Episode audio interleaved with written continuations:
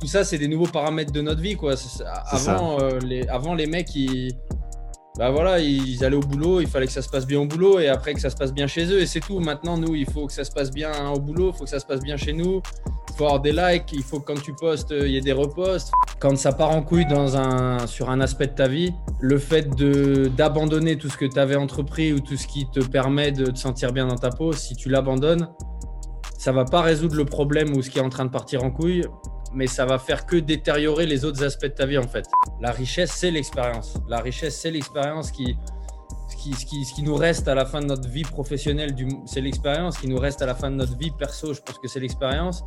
Ce qu'on racontera à nos enfants ou à nos petits-enfants, c'est notre expérience en, en passant un peu pour des vieux cons parce qu'on va, ouais, ouais, ok, ouais, ouais, t'avais un squat à 200, ok, ouais, vas-y, vas-y, tu vois, comme les anciens dans les salles un peu, tu vois.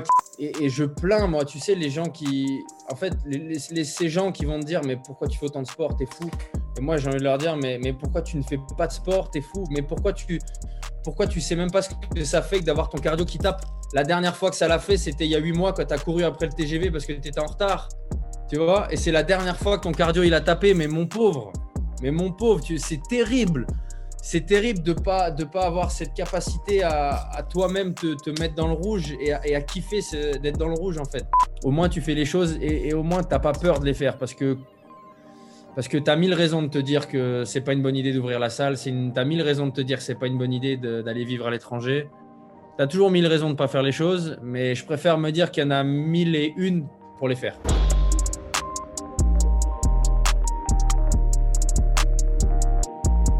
Ok Vincent, on est parti, comment tu vas? Salut Sean, écoute ça va, ça va pas mal. Euh, ça va bien même, ça va bien. Si on considère que aller bien c'est être en bonne santé, ça va bien. Ouais voilà, c'est ça. C'est tant qu'on a la santé, comme, euh, comme disaient mes grands-parents, c'est tout ce qui compte. Comme on, comme on se dit le 1er janvier, ouais, c'est ça exactement. ça va, et toi, ça va? Ça on ne demande jamais à, l'autre comment il va en général. Mais... Euh, bah écoute, c'est gentil, écoute, ça va bien. C'est vendredi, il fait beau dehors. Euh, le soleil revient petit à petit. On a commencé à faire de la vitamine D cette semaine, euh, avec le soleil qui monte au-dessus de 35, 30, 30 degrés, je crois. C'est ça, pour commencer à faire de la vitamine D. Donc, euh, écoute, c'est de, bonne, augure. le jardin avance, les entraînements vont bien, la famille va bien. Et puis, je regardais notre, notre, podcast précédent parce qu'on se demandait juste avant combien de temps ça faisait? Ben, je l'ai publié le 11 mars. Euh, donc, et là, on est le 4 mars, donc on est quasiment au jour près à, une année après le premier. Date anniversaire, quoi. Ouais, c'est fou. Hein c'est ça, date anniversaire, ouais. C'est ça. Bien joué ton coup. Ouais, voilà. Et mon anniversaire est dans deux jours en plus, donc ça tombe bien. ok, donc il sera le 6 mars. C'est ça, exactement, le 6 mars. Ok, bah, je vais tâcher de te le souhaiter. Tu m'en veux pas si j'oublie, mais. Euh, ce, sera dimanche. Si tout se passe bien, je regarderai pas mon téléphone. J'ai peu d'espoir, mais j'essaie. J'essaierai dur, dur de pas regarder mon téléphone. Euh, mais écoute, ce sera avec plaisir. Euh, bah écoute, quoi de neuf depuis l'an dernier? Énormément de choses. Hein. Je, je, te dirais énormément de choses. La première que je mentionnerais, c'est que je suis devenu papa depuis qu'on s'est parlé. Bravo. Comment, va, comment va maman Comment va bah, Maman va bien, écoute, maman va bien, euh, le petit va bien, il s'appelle Oscar, il est né le 10 octobre 2021. Magnifique.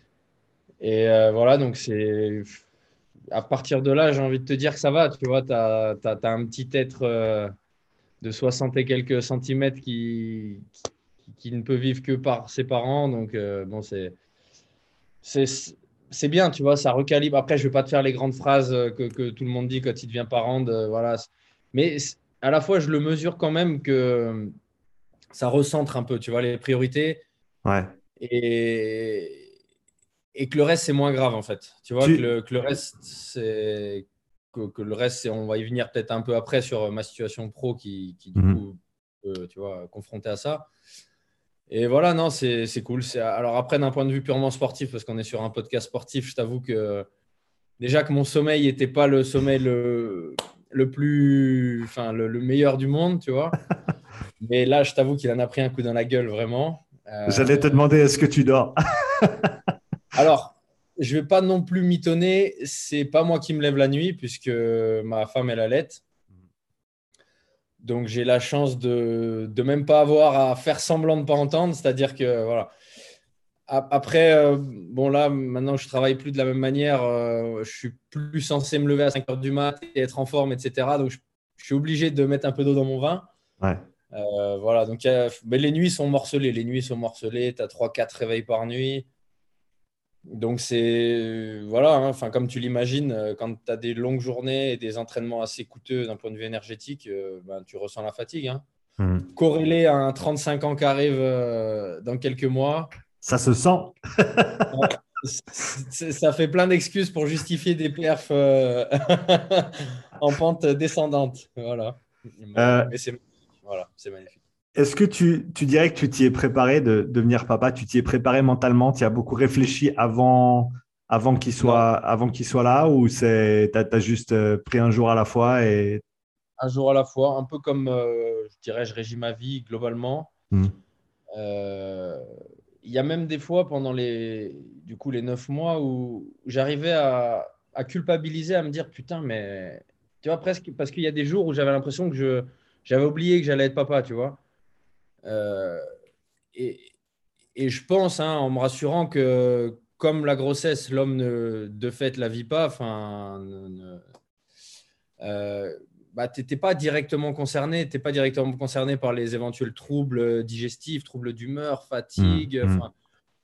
tout, tout, ce qui est un peu inhérent à une femme enceinte, nous, on l'a pas finalement. Nous, le job, il commence, enfin, le job, c'est au tout début et, et puis après, c'est le jour J, quoi. Euh, donc, donc non, je, non, non, non. D'ailleurs, je me suis parfois pris des réflexions un peu, soit de, soit de ma copine, tu vois, soit de, mes parents, de, qui me reprochaient de, de, l'extérieur de même pas donner signe de je me prépare à quoi que ce soit, mais, mais en réalité, tu comme toute chose qu'on n'a jamais expérimenté, à quoi on se prépare? Euh, voilà, on attend et puis, puis le jour J, ben, par contre, il faut être là. Il faut être là, il ne faut pas avoir les genoux qui tremblent. Et, et voilà, on avance. C'est ce que je disais ce matin, ce que je te disais hors cam. J'ai tourné euh, une FAQ, moi, ce matin sur ma chaîne. Mm. Euh, et, ce que je disais, c'est on, la personne me demandait ce que ça fait d'être papa et est-ce que je me pensais un bon papa? Tu peux pas à quatre mois te penser un bon papa, sachant que on le sait, on a tous des expériences autour de nous, dans la famille ou des amis, des, proches qui, avec des situations familiales compliquées, ou même les, papas à 50 balais, quand le gamin il a peut-être des fois 20-25 ans, essayent encore de bien faire. quoi. Mhm, mhm.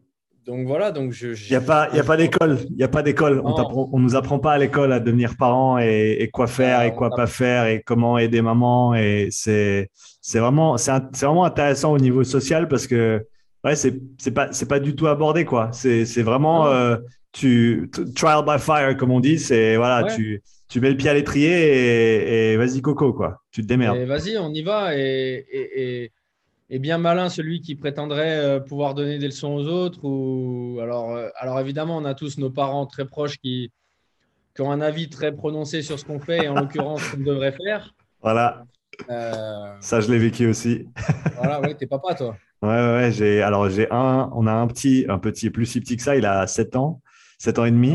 Et ma femme a deux, euh, deux enfants qui sont plus âgés, ils ont 15 et 12. Ouais. Ok, donc, euh, ouais, bon, bah voilà, tu es passé. Et...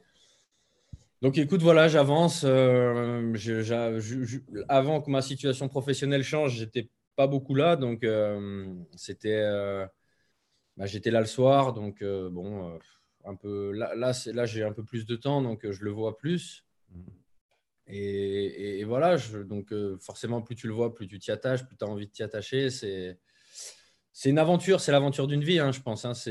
Certains diront que c'est l'aventure ultime. Je ne sais pas si c'est l'aventure ultime. C'est, en tout cas, c'est incroyable. Et, et, ce que j'aime, c'est que tu te sens empreint d'une responsabilité de plus.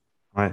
Euh, tu vois, on en avait déjà parlé. J'aime ce côté euh, assumer ses responsabilités, mmh. faire front, faire face et, voilà, c'est, et, je pense que quoi qu'il arrive, encore une fois, le parallèle, il est faisable avec ce qui m'arrive au niveau professionnel en ce moment. Quoi qu'il arrive, bah, l'idée, c'est que ça ne s'en ressente pas pour lui. quoi. Mmh. C'est que, c'est que ça n'impacte pas le, son bien-être, son bonheur, son, tu vois, c'est... Voilà. Donc, c'est, euh, c'est extrêmement intéressant comme euh, ce, que, ce, que, tu dis là, surtout par les, par les temps qui courent avec les deux ans qu'on vient de passer et ce qui se passe maintenant en ce moment dans le monde. encore une fois, hein, pour le contexte, on est le 4 mars, donc prenez en considération qu'on ne sait pas ce qui va se passer entre le 4 mars et le 21 mars quand ce podcast sortira. Donc, on est où on est aujourd'hui. Mais de se dire, comme, comme tu l'as bien dit, hein, est-ce que qu'est-ce que tu dis autour de ton enfant?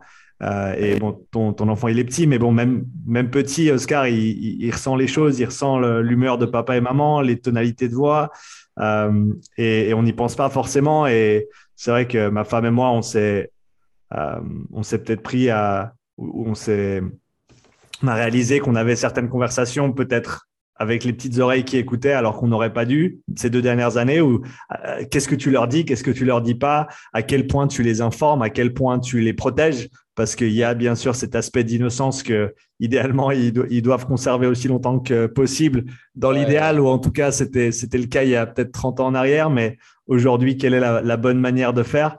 Euh, comment est-ce que tu penses gérer cet aspect-là à l'avenir au, niveau communication Alors, voilà, ton fils, il, communique peut-être pas encore beaucoup, mais une fois que tu peux commencer à échanger des mots, euh, est-ce que tu as dans ta tête peut-être un idéal de comment toi tu souhaiterais euh, échanger avec ton fils et, lui parler et, qu'est-ce que tu, veux lui dire, comment tu veux être autour de lui, etc. Encore une fois, idéalement, parce que je suis encore pas à cette étape-là, j'aimerais, j'aimerais être le plus sincère possible, le, plus, le moins langue de bois. Enfin, j'aimerais, je ne sais pas si c'est entendable comme ça, le moins possible l'infantiliser quand même, tu vois. Euh, c'est tout bête, mais tu vois, déjà dans les intonations, de ne de, pas lui parler jusqu'à ce qu'il ait 15 ans comme, euh, comme un bébé avec un ton gaga et niais, euh, comme je peux le voir parfois, parce, que, parce que malheureusement, bah, tu es très vite dans le bain hein, dans la vie. Déjà, on est peut-être en train d'en sortir, mais c'est déjà des enfants qui voient leurs enfants, leurs parents à travers, enfin, avec un masque sur le visage. Mm. En tout cas, ça, c'est censé bientôt s'arrêter, mais qui sait si ça va reprendre ou pas. Euh, et puis, ben, comme tu l'as dit, on ne sait pas ce qui va se passer d'ici le 21. Qui nous dit qu'on ne va pas évoluer dans un contexte de guerre, de, de choses euh, terribles. Donc, tu, je, sais pas, je pense que tu peux pas trop euh, cultiver l'innocence non plus. Alors après, euh, non, c'est ça, ouais. Comme tu dis, faut, je pense qu'il faut préserver son enfant parce que, bah, parce que le moins tôt possible, il a des soucis en tête, le mieux c'est pour lui, hein, euh, évidemment. Hein. voilà, en tout cas, je, je, sais pas parce que j'ai trop souvent dit quand j'étais confronté chez des gens qui avaient des enfants et dont le comportement me déplaisait tu sais, quand tu repars de chez les gens et tu dis putain, mais il m'a gonflé son mioche, euh, euh, regarde ce qu'il faisait, regarde ce qu'il disait, moi, si on a un enfant, ça sera pas comme ça. Mhm. Et en réalité, déjà là, je, mets un peu des, des, des, biais, des guillemets, parce que, parce, que, parce que, encore une fois, tu sais pas comment toi tu vas être, tu sais pas comment ton enfant va être, tu sais pas. Euh, comme tu l'as dit, ça dépend de, de, des conversations qu'il va entendre, ça dépend de ce que tu vas lui donner à absorber. Euh, alors après, on est dans une culture qui, moi, pour beaucoup d'aspects, me déplaît énormément dans le, bah, dans tous les nouveaux mouvements, dans toute l'espèce d'acceptation qu'on nous, qu'on nous demande d'avoir vis-à-vis de, de, nouvelles choses qui sont des nouveaux principes de vie. De, j'ai, pas envie de trop euh, rentrer dans le débat parce qu'après, je vais, ça va, c'est pas, je pense, là où tu as envie qu'on emmène la conversation, tu vois, mais euh, voilà, de quant à la nouvelle sexualité, quant euh, aux nouvelles normes, quand tu vois, tout ça, c'est des choses qui me déplaisent et, et malheureusement, ben, mon fils, il va grandir dans ce contexte-là et, euh, et, tu vois, ça me fait rebondir sur l'actualité d'il y a 15 jours pour euh, des mecs qui vont twerker dans des églises, qui, tu vois, en petite tenue, en pensant être le, le porte-étendard d'une cause alors que le mec, tu es juste le porte-étendard de ta connerie, c'est tout. Euh, et, voilà, donc c'est toutes ces nouvelles choses qui jamais ne seraient venues à l'esprit d'un mec de 15 ans, je pense, il y a 20 ans ou 30 ans. Donc ça fait ultra vieux qu'on dire ça, mais, mais tu vois, ça m'attriste un peu ce genre de comportement.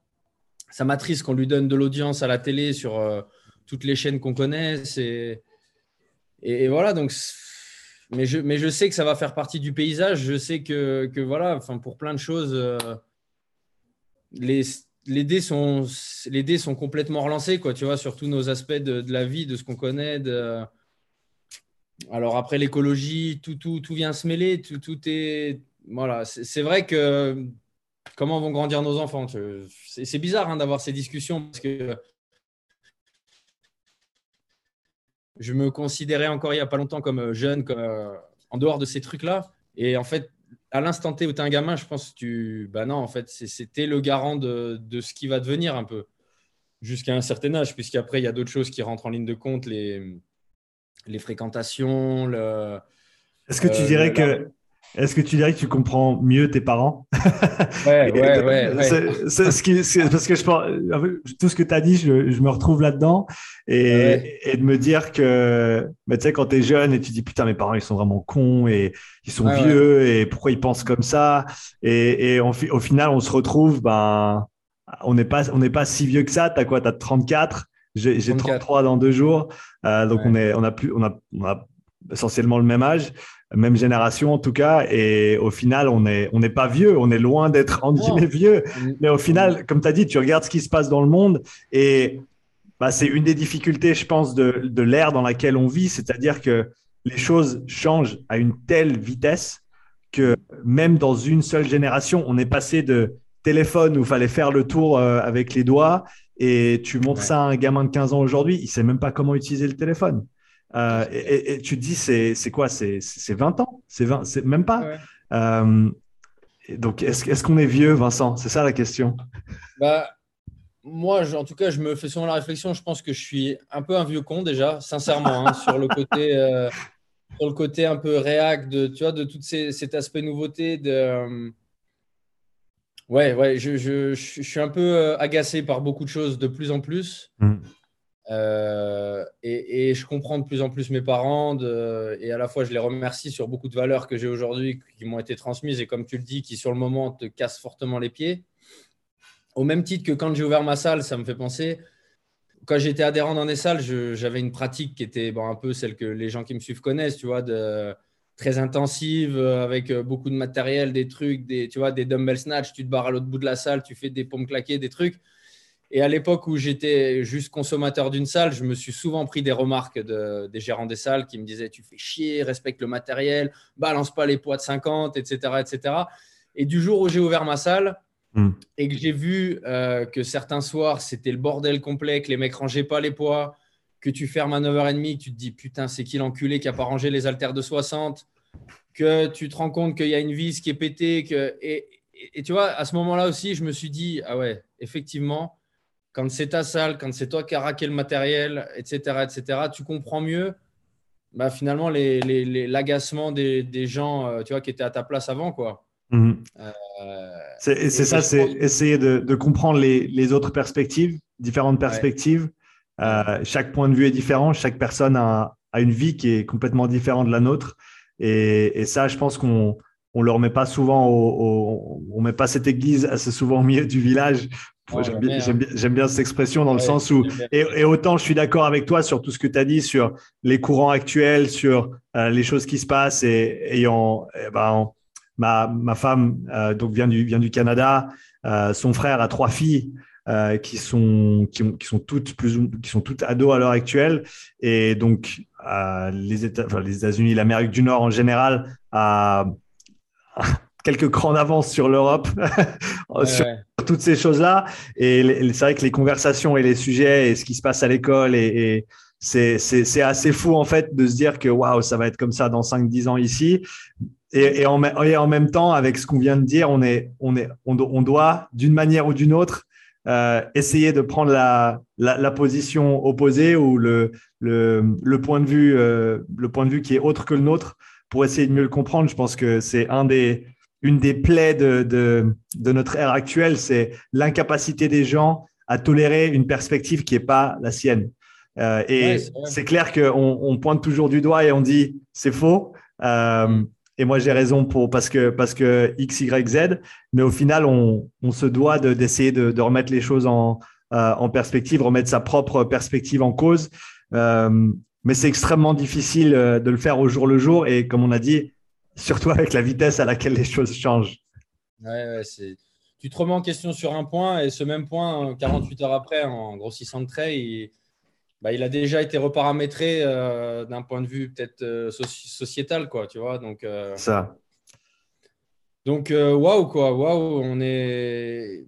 Et tout, tout, ça, tout ce qui se passe, le... enfin, ça, ça fait vraiment aussi ressentir que bah, on n'est pas grand-chose, tu vois, qu'on est qu'on n'est pas grand-chose, qu'on essaye de s'insérer dans dans, dans, quelque chose qui va très très vite. Mm-hmm. Et voilà, quoi, qu'il faut faire sa place, qu'il faut exister, qu'il faut que maintenant, depuis qu'il y a les réseaux, il faut exister non plus seulement dans ta vraie vie, comme, je dirais, comme, comme on pourrait le dire, mais qu'il faut essayer d'exister à travers euh, un écran d'ordi, un écran de téléphone, que que, ouais, je pense à ça parce que je me souviens que ta page Insta avait été piratée. Enfin, donc. Euh, j'avais donné, précision, j'avais, j'avais donné ma page Instagram à quelqu'un qui m'avait demandé parce que j'avais pas de cerveau à ce moment-là et on, m'a dit en gros clique sur ce lien et j'ai dit ouais, je vais aider un pote. Et donc c'est, je me suis pas fait hacker, c'était pas un grand truc de, non non, c'était, j'ai reçu un message, j'avais la tête autre part. Mon pote voulait de l'aide. Ah ouais, bien sûr, je vais t'aider. Tac, you have been locked out of Instagram.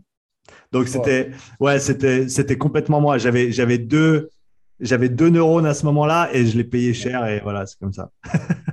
et, ouais, du coup, je, me souviens, j'avais pensé à enfin et je me mets à ta place aujourd'hui. Alors ça fait en, réalité, je pense que tu l'avais dit même dans une vidéo YouTube, ça ça va pas me changer la vie.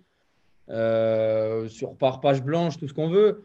Mais bon, tu avais quand même un nombre d'abonnés et ce nombre d'abonnés, ben voilà, tu l'as plus. Et moi, je, avec mes 23 et quelques cas, c'est sûr, ça va pas me changer la vie, mais ça va quand même vraiment me faire chier. Hmm.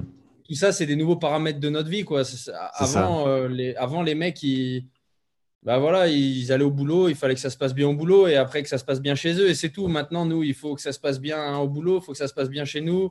Il faut avoir des likes, il faut que quand tu postes, il y ait des reposts. Enfin, euh, Ouais, c'est comme, comme tu l'as dit, c'est beaucoup de choses à, gérer en plus. Euh, quelqu'un que que j'aime beaucoup et que, que, je respecte énormément, William Sens, pour ceux qui connaissent, qui bah, a, fait, a fait ce qu'il avait à faire sur les réseaux et au final a dit ça, ça, ça, ça me prend trop de temps. Euh, et, et je, perds, euh, je, perds, je, perds, tellement de temps et d'énergie là-dedans que bah, il s'est complètement, il a, il a, il est plus sur Instagram, il n'utilise plus Instagram. Euh, et c'est, c'est ce dilemme de se dire, oui, mais tu vois, à un certain stade, tu te dis, bah, si j'ai, si j'ai la structure en place en dehors d'Instagram ou d'autres plateformes qu'on utilise, eh ben, je pourrais me permettre de plus être dessus. Mais en même temps, qu'est-ce que j'y perds maintenant? Et, suivant le stade, notre stade de développement, enfin, pour moi, je sais que c'est mon cas actuellement, c'est que si je pouvais, si j'avais la, la, si j'avais la liberté de le faire, euh, je pense que j'arrêterais d'utiliser Instagram complètement. Euh, le souci étant qu'à l'heure actuelle, je suis encore en train de développer mon entreprise j'ai encore plein de connexions à faire. Euh, j'ai des choses que je veux développer euh, et qui se font essentiellement sur Instagram au travers des, DM, etc. Et donc, pour l'instant, alors, soit je prends un grand coup et je retarde de peut-être trois ans, cinq ans mon développement et je décide de le faire maintenant. Euh, soit je reste dessus et je, me dis, ben, non, non, parce que je veux continuer à, me développer la manière dont je le fais. C'est un, c'est un équilibre à trouver qui est, qui est vraiment pas facile, quoi. En tout cas, moi, je sais que la, réponse, elle est tranchée. Pour l'instant, je n'ai pas envie. Enfin, je, mhm. je sais que j'y arriverai pas. Enfin, je ne sais pas pourquoi, hein, d'ailleurs, tu vois. Je, mais voilà, parce que ça reste un plaisir. Moi, ça reste aussi un divertissement de, poster avec euh, un peu ce ton, euh, tu vois, parfois potache, euh, etc., que j'aime bien avoir. Et, mais mais, mais c'est vrai qu'on on se crée des problèmes un peu, je pense, tu vois, avec mhm. ces ces interactions euh, finalement forcées, enfin forcées voulues, mais forcées voulues, c'est difficile à déterminer, je trouve, euh, euh, parce, que, parce que quand tu te présentes sur des plateformes comme ça, ben, tu, tu, tu, tu t'exposes à d'éventuelles sollicitations donc auxquelles il faut répondre. Tu t'exposes à de la frustration quand toi tu sollicites quelque chose et qu'on n'accepte pas à ta demande. Enfin, plus euh, le, côté de constamment remettre en question ta vie quand tu la compares à ce que tu peux voir en, en scrollant sur les réseaux, de, mhm. de, te rendre compte que tu as un physique qui n'est pas un physique, que tes perfs, ce pas des perfs, que ta bagnole, elle est pourrie, que ta vie, elle est pourrie. Enfin, tu vois. Bon, alors ça, je pense qu'on en est tous revenus, tu vois, et on n'est tous pas dupes. Et... mais je pense que pour certains, ça reste aussi un, ça reste une source d'anxiété de, de, se confronter au, au, pseudo bonheur des autres, puisque je pense qu'il reste le pseudo, parce que par définition, sur Insta, tu, tu postes que, que, ce qui, que ce qui va, que ce qui est cool. Mm. Mais, mais, pour certains qui sont dans des périodes, je pense, un peu sombres, un peu, un peu dures, ben de, de, de, se rendre compte que ta pote de lycée ou ton pote de fac, ou ben, il kiffe la vibe plus plus, si c'est corrélé au moment où toi, tu, tu, kiffes la merde dans les chiottes, et eh ben, bah, c'est dur, quoi. C'est compliqué. Il y, a ça, il y a, l'engrenage du de l'algorithme, hein, qu'on, enfin, on sait comment ces trucs ils fonctionnent. Ces, ces plateformes, elles fonctionnent avec des pubs. D'ailleurs, on le voit, Instagram, ça, ça, ça devient. et, YouTube, pareil. Hein, YouTube, c'était à l'époque, c'était des, des, pubs de 3 secondes, des pubs de 5 secondes. Et là, tu as deux pubs de 20 secondes à la suite, voire 30 secondes à la suite. Euh, mais c'est pareil sur toutes les plateformes et, et il grappille, il grappille. Et bien sûr, c'est le modèle. Hein, et c'est le modèle de, eh ben, on veut que tu restes sur notre site parce que c'est comme ça qu'on fait de l'argent avec nos pubs. Là, au final, tu as quoi? Tu as deux pubs à la suite sur ton, sur ton feed, euh, tous, les quatre posts. Donc, au final, la moitié. C'est récent, ça, hein, les pubs sur Insta à ce point-là. Hein. Alors c'est ouais, j'ai bah, vraiment l'impression que ça augmente crescendo euh, sur toutes les plateformes, enfin, surtout sur euh, surtout sur YouTube et sur. Euh, enfin moi je le, je le, remarque sur YouTube et sur Instagram récemment. Où, avant vraiment, il y a un an, il y a deux ans, tu avais des pubs qui étaient beaucoup plus courtes où tu n'en avais vraiment pas autant. Et maintenant c'est et je, bah, voilà, moi, je mets j'utilise les pubs sur ma chaîne, donc j'ai pas grand chose à dire, tu vois. Mais après, au final, c'est ça, c'est le monde dans lequel on vit, et encore une fois, ça grappille, ça grappille, et, et c'est un engrenage qu'on a, qui est extrêmement difficile. Déjà, pour sortir de l'engrenage, pour le regarder de l'extérieur, c'est très très difficile. Enfin, moi, je sais qu'il y a quelques jours par année où je touche pas à mon téléphone et je sais que je devrais le faire plus souvent. Et j'en ressors et je me dis, mais, mais putain, mais pourquoi est-ce que je fais pas ça tout le temps, quoi? Et après, tu, tu remets le doigt dans l'engrenage et c'est reparti. Et c'est bon. Et tu es dedans et tu n'arrives plus à lâcher.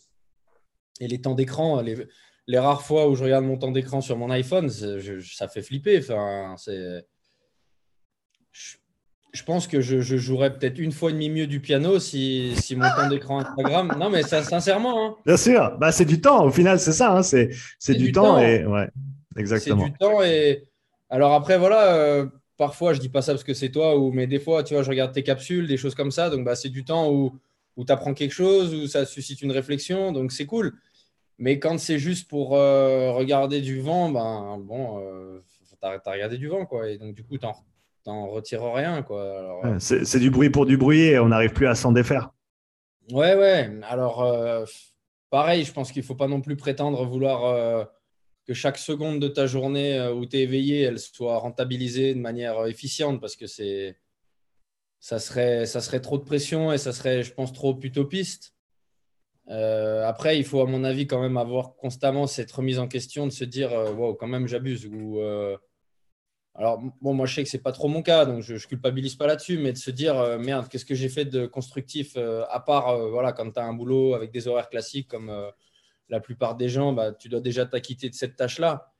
Mais, euh, mais le reste du temps, euh, est-ce qu'il faut consacrer tout, son temps libre à que du divertissement? Je pense pas, parce que sinon, tu as un poisson rouge. Hein. euh, Enfin, tu as un poisson rouge biberonné à, à tout ce qu'on te donne. Quoi. Donc, par définition, si tu tries pas ce qu'on te donne, bah, tu ingères de la merde. Hein. C'est comme pour la bouffe, c'est comme pour.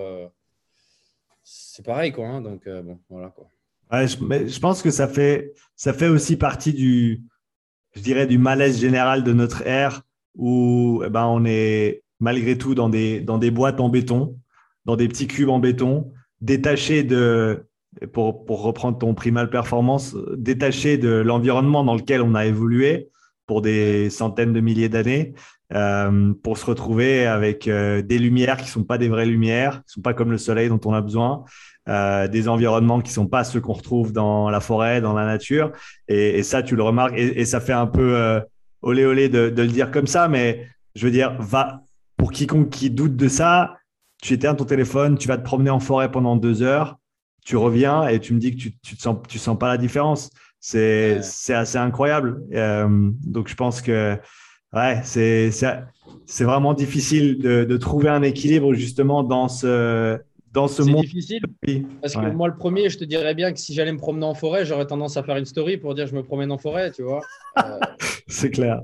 Et c'est c'est autant risible de l'admettre que, que à la fois j'ai pas honte de, de, de, le dire. C'est parce que, bah, parce que parce que voilà, quand tu quand tu ouais, je, je, sais pas, je, c'est un constat qui me désole, mais, mais malheureusement, je sais qu'il y aurait de grandes chances que j'aille en, forêt en disant que je suis en forêt. Quoi. Hmm.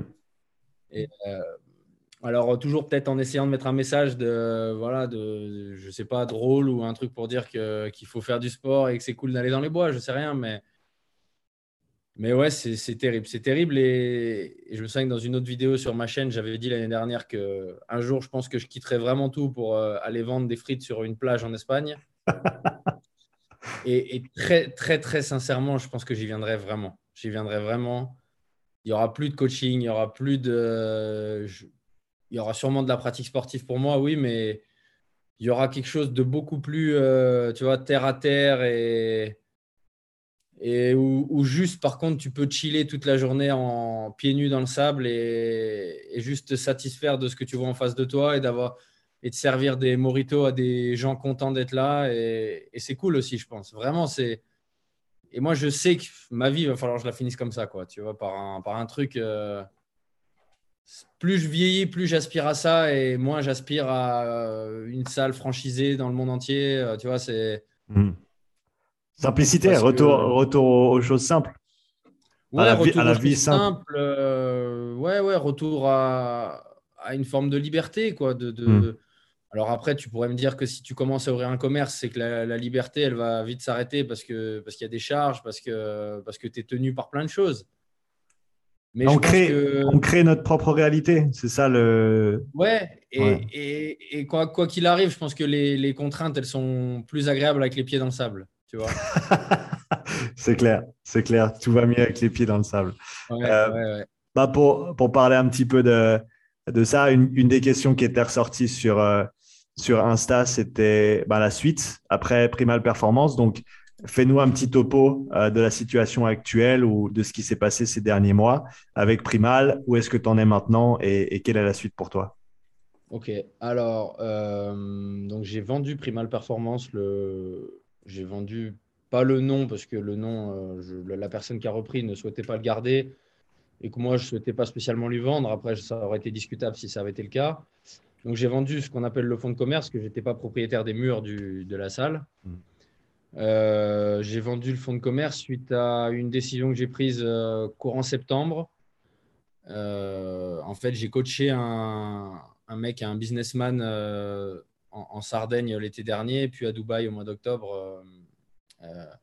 c'est un mec que je coachais déjà en 2014, auprès de qui on m'avait recommandé. Mmh. Il est venu en vacances dans le sud de la France et un peu au pied levé, on m'avait demandé si je pouvais me rendre sur place pour, pour m'occuper de lui pendant deux semaines, donc ce que j'avais accepté à l'époque. Euh, ça en était suivi quelques séjours à l'étranger pour, euh, pareil, le coacher. Donc, on s'était un peu lié d'une ouais, d'une amitié bon, qui était moins prononcée qu'aujourd'hui. Mhm. Euh, voilà, donc c'était en parallèle, c'était la même année où j'ai ouvert ma salle. Hein, donc, c'était sur des sessions de 15 jours à peu près. après, ça, s'était arrêté là un peu de manière abrupte parce que lui, il avait des responsabilités différentes qui fait qu'il allait beaucoup en Chine, etc. Donc, c'était un peu compliqué. Euh, voilà, donc euh, on, était resté en contact, mais sans, sans plus. Et il m'avait recontacté pendant le Covid, euh, mais la première année, donc ça doit faire 2020, mmh, mmh. pour me demander si je pouvais me déplacer. Évidemment, je ne pouvais pas. Et enfin, l'année dernière, avant l'été, il m'avait dit que voilà, il venait en Europe pour, pour les vacances. Est-ce que j'étais chaud pour renouer un peu le contact et puis le recoacher sur une session de 15 jours Donc, j'étais allé en Sardaigne avec lui. Euh, ça s'est super bien passé. Après, donc cette personne est, russe, mais bon, je pense que les gens qui regardent, euh, ça ça leur a pas échappé. Et voilà, il m'a fait une proposition comme les Russes savent les faire. Euh, voilà, quelque chose de, très avantageux. voilà, et qui est aussi arrivé à un moment où moi, je n'avais pas de la lassitude, mais bon, 9 ans dans la salle à, allez, pas loin de, sans, sans, faire le Marseillais, pas loin de 70 heures par semaine, tu vois, de, mmh de présence, hein, pas 70 heures de cours, mais 70 heures de présence qui inclut voilà, le, les entrecours, les cours, mes séances, etc. Et finalement, voilà, les, je me suis dit pourquoi pas un nouveau challenge, euh, toujours pareil dans ce souci de, sortir un peu de sa zone de confort parce que c'est vrai que ça, ça ronronnait. C'était cool les deux dernières années. Tu vois, je tournais à peut-être 10 ou 11 cours par jour hmm. sur euh, du lundi au vendredi. Euh, le, samedi, 6, cours en moyenne. Et après, j'arrêtais, c'était le week-end. Donc, c'est quand même un rythme assez intense. Euh, avec, pour ceux qui me suivent de près, tous les jours un réveil à 5 heures, tous les jours à la salle à 6 heures pour un client, etc. Donc, c'est cool. Hein, c'était cool. Et avec, des relations à chaque fois très, très intéressantes et très sincères avec les gens. Ce que, soit quoi moi j'attache beaucoup d'importance, c'est pas juste, comme je l'avais dit dans ton premier podcast de tenir un chrono et de compter jusqu'à 15 parce que ça, bon, on sait le faire. Euh, mais voilà, je me suis dit, écoute, pourquoi pas. Donc, j'ai accepté le challenge en concertation avec euh, ma compagne hein, qui, qui, à l'époque, était enceinte en plus. Mmh. Euh, et donc, du coup, il m'a fallu vendre le fonds de commerce. On avait acté avec le, mon client que je me rendrais sur place, donc à Moscou le 1er février. voilà, donc il fallait en amont vendre la salle, un peu gérer tout l'administratif. Donc, j'ai réussi à trouver un, plusieurs prétendants, mais j'en ai sélectionné un qui, de mon point de vue, euh, allait faire le taf, je pensais.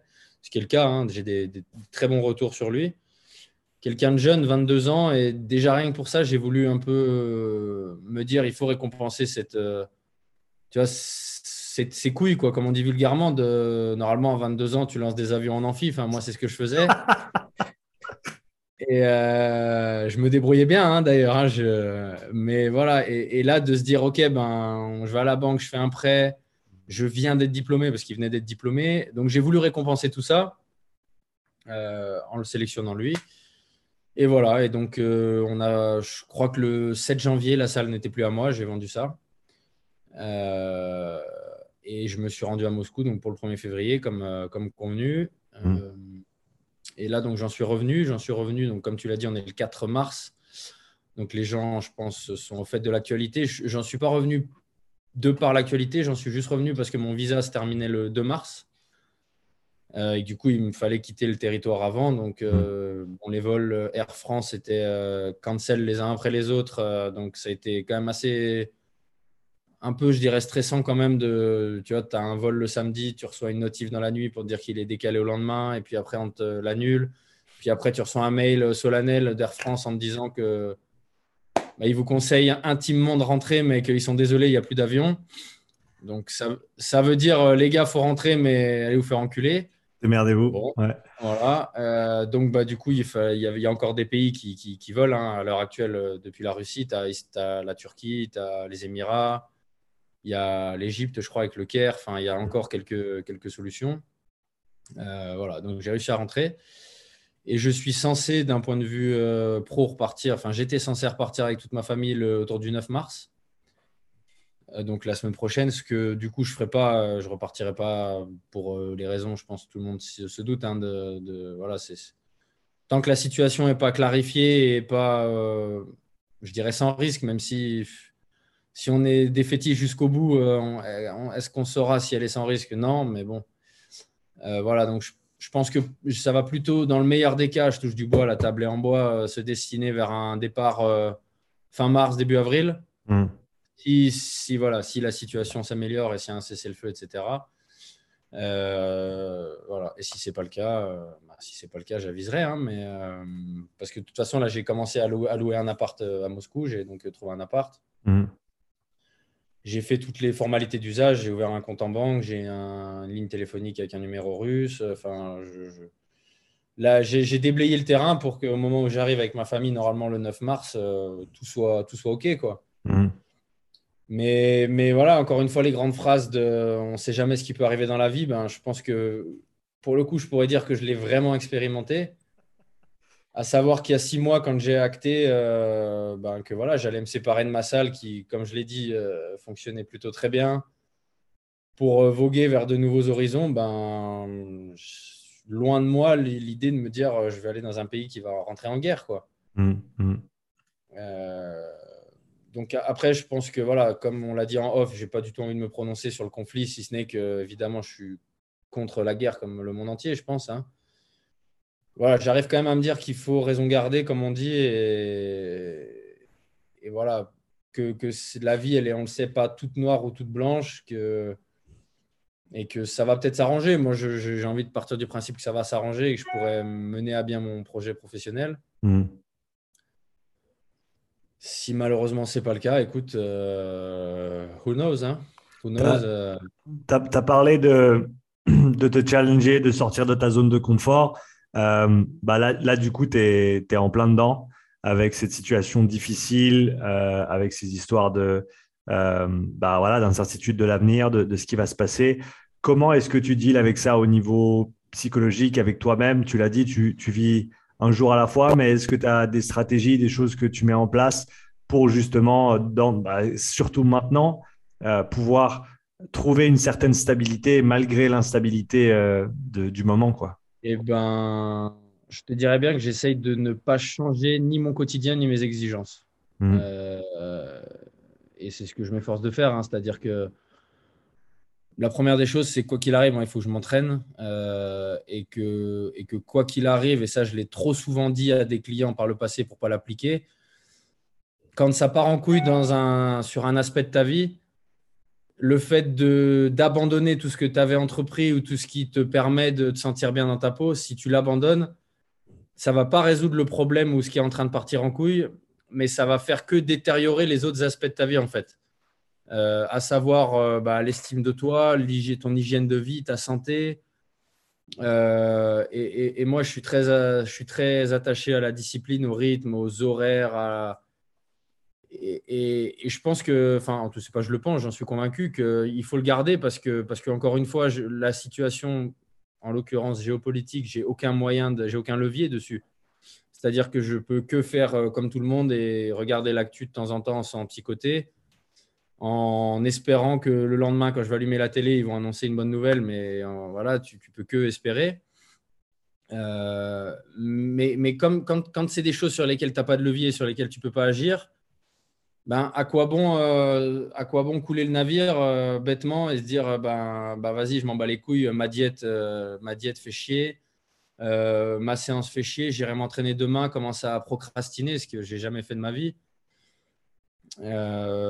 clairement, quand tu es lucide et que tu prends un peu de recul, tu te rends compte que ça va strictement pas améliorer le problème. C'est-à-dire que ça va pas du tout me euh, faire, euh, enfin résoudre le problème en Russie. Ça va pas du tout euh, me donner une sécurité supplémentaire. Au contraire, c'est que tout ce que j'aurais peut-être construit jusqu'ici, à savoir, bon bah voilà, c'est très, très superficiel de le dire, mais le physique que je me suis construit, les perfs que je me, que je me suis construite, etc., etc bah, ça va faire que les détériorer, ça va faire que un peu niquer le travail que, que j'ai effectué depuis tant d'années. Donc, à, quoi bon avoir quelque chose de branlant et en même temps euh, rendre le reste branlant alors que le reste peut rester stable?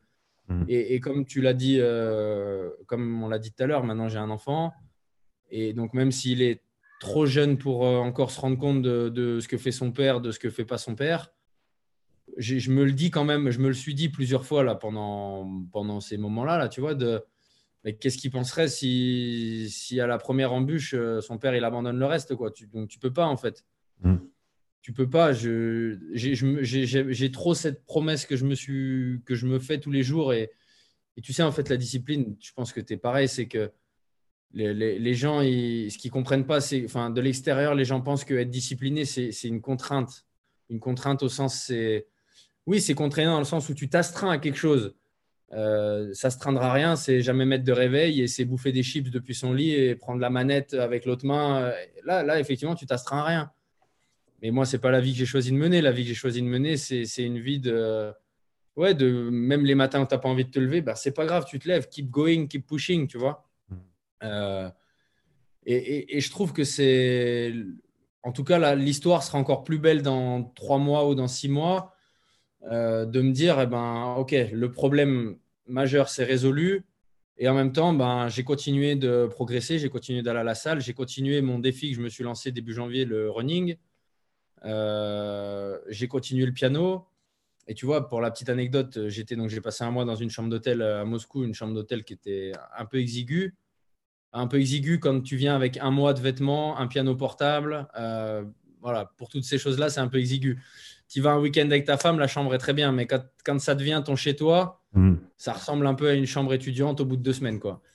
et, du coup, le, je t'avoue que les 4-5 premiers jours, ben, j'étais assez fatigué du, tu vois, peut-être du stress qui retombe, de la vente de la salle, du changement de vie, mmh. conditions climatiques, euh, etc. Et pendant 4-5 jours, j'ai pas fait de piano. J'avais sorti mon piano, mais euh, et, je me souviens qu'un soir, je rentre de la salle, je m'assois sur le lit et je me dis putain, mais j'ai pas touché mon piano. Et, je me suis senti, euh, bah, l'estime de moi-même en avait pris un coup sur le moment de me dire mais, mais gros, mais tu, comme dans ta, vraie, dans ta vie active dijonnaise, tu te plaignais parfois de ne pas avoir le temps. Et là, sous prétexte que tu es un peu fatigué, que ben, ta vie, elle est changée, que tu t'arrêtes le piano. Et, tu vois, j'ai eu ce, petite, euh, cette petite remise en question de, te dire, de me dire, attends, euh, c'est un objectif de vie ou, pas? Oui, c'est un objectif de vie. Donc, euh, donc bah, lève ton cul, mon gars, et joue du piano. Et, et je pense vraiment que ça s'est tramé comme ça dans ma tête, tu vois. Et, et voilà, et donc je, voilà, je, je, sais que je ne peux pas faire l'impasse sur quoi que ce soit. Et... C'est des points d'ancrage aussi. C'est des points d'ancrage dont, on a, dont, on a, dont on a besoin pour justement se stabiliser soi-même malgré l'incertitude qui, qui court. Contrôle, contrôle, ce que tu peux contrôler. Parce que euh, ce qui m'est venu à l'esprit quand tu as parlé de, de discipline, c'est le, le, dicton de Joko Willink euh, Discipline is freedom. Donc, tu, tu, crées tes contraintes pour ensuite avoir la liberté de faire ce que tu veux euh, avec, grâce à ces contraintes. C'est le, fait que tu, tu, te mettes, et moi je sais, bah, pour moi, euh, personnellement, je sais que pendant un an, je me suis quasiment pas entraîné du tout parce que j'avais mon mal de dos qui, qui, qui, me pourrissait la vie.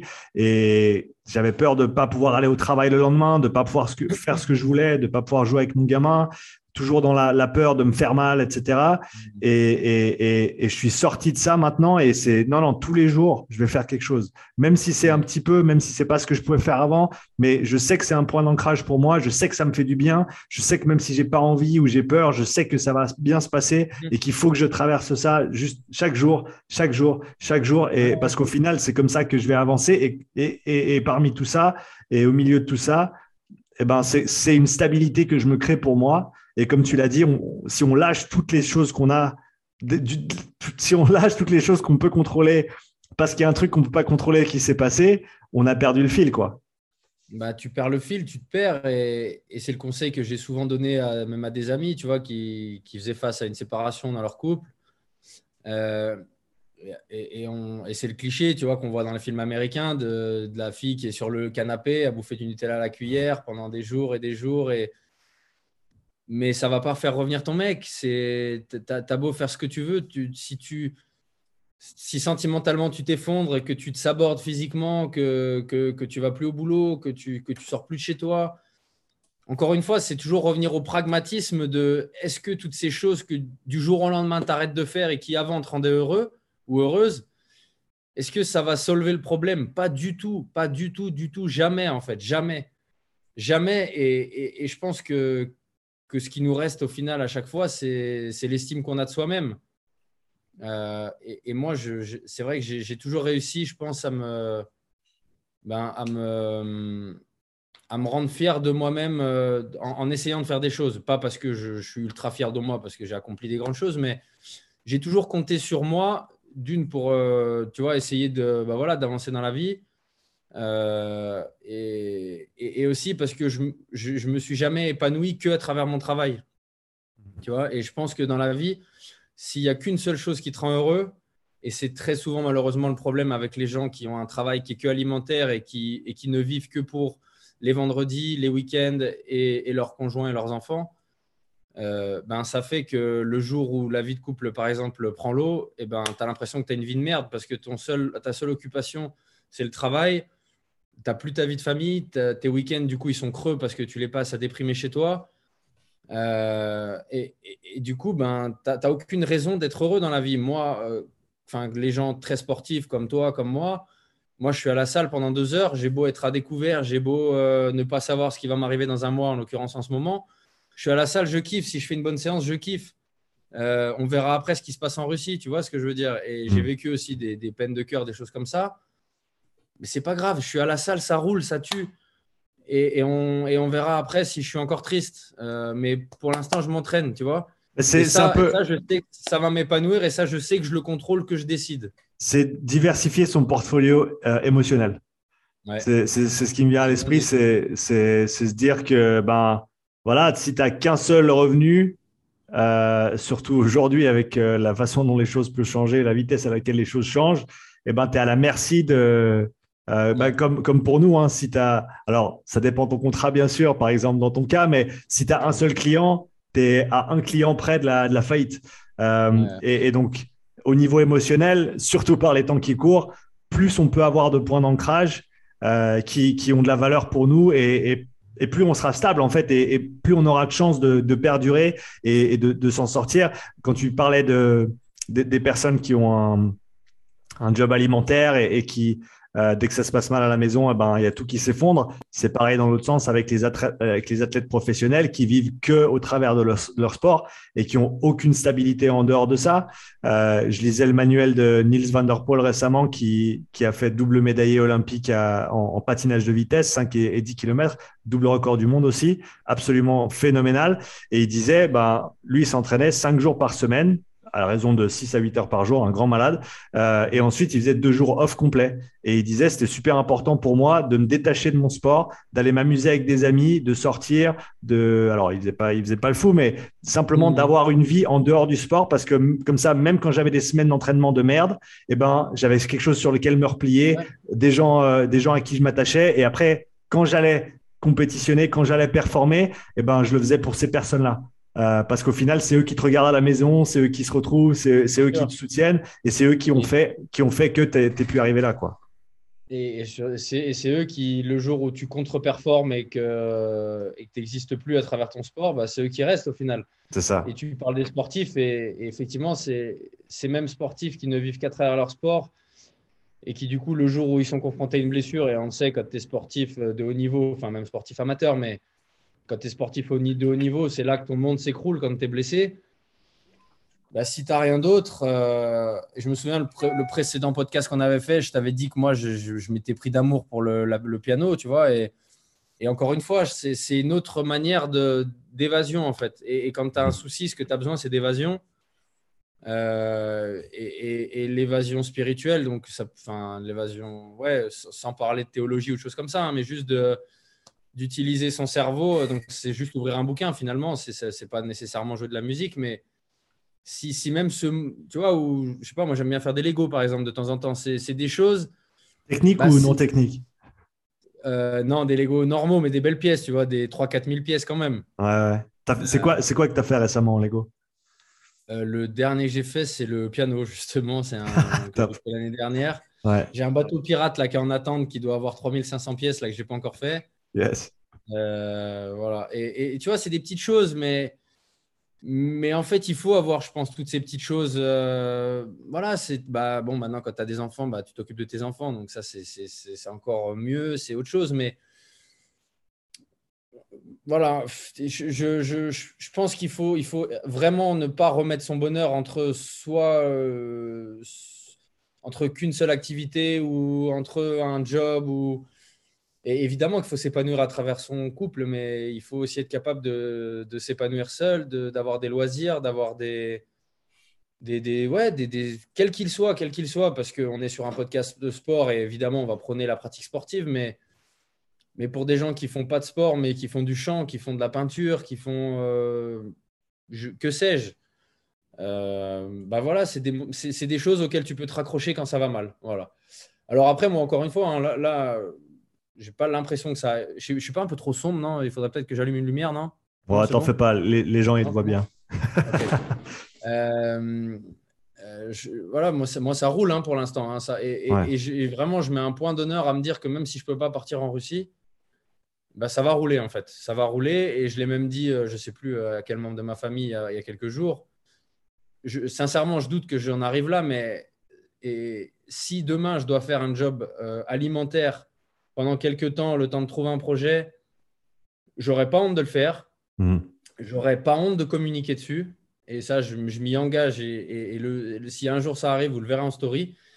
Et parce que je l'ai déjà fait quand j'étais étudiant, quand j'étais à la fac, s'il faut se lever à 5 heures pour aller faire de la mise en rayon de fruits et légumes, ça ne me posera aucun problème parce que parce que c'est un boulot qui, qui, n'est pas honteux du tout.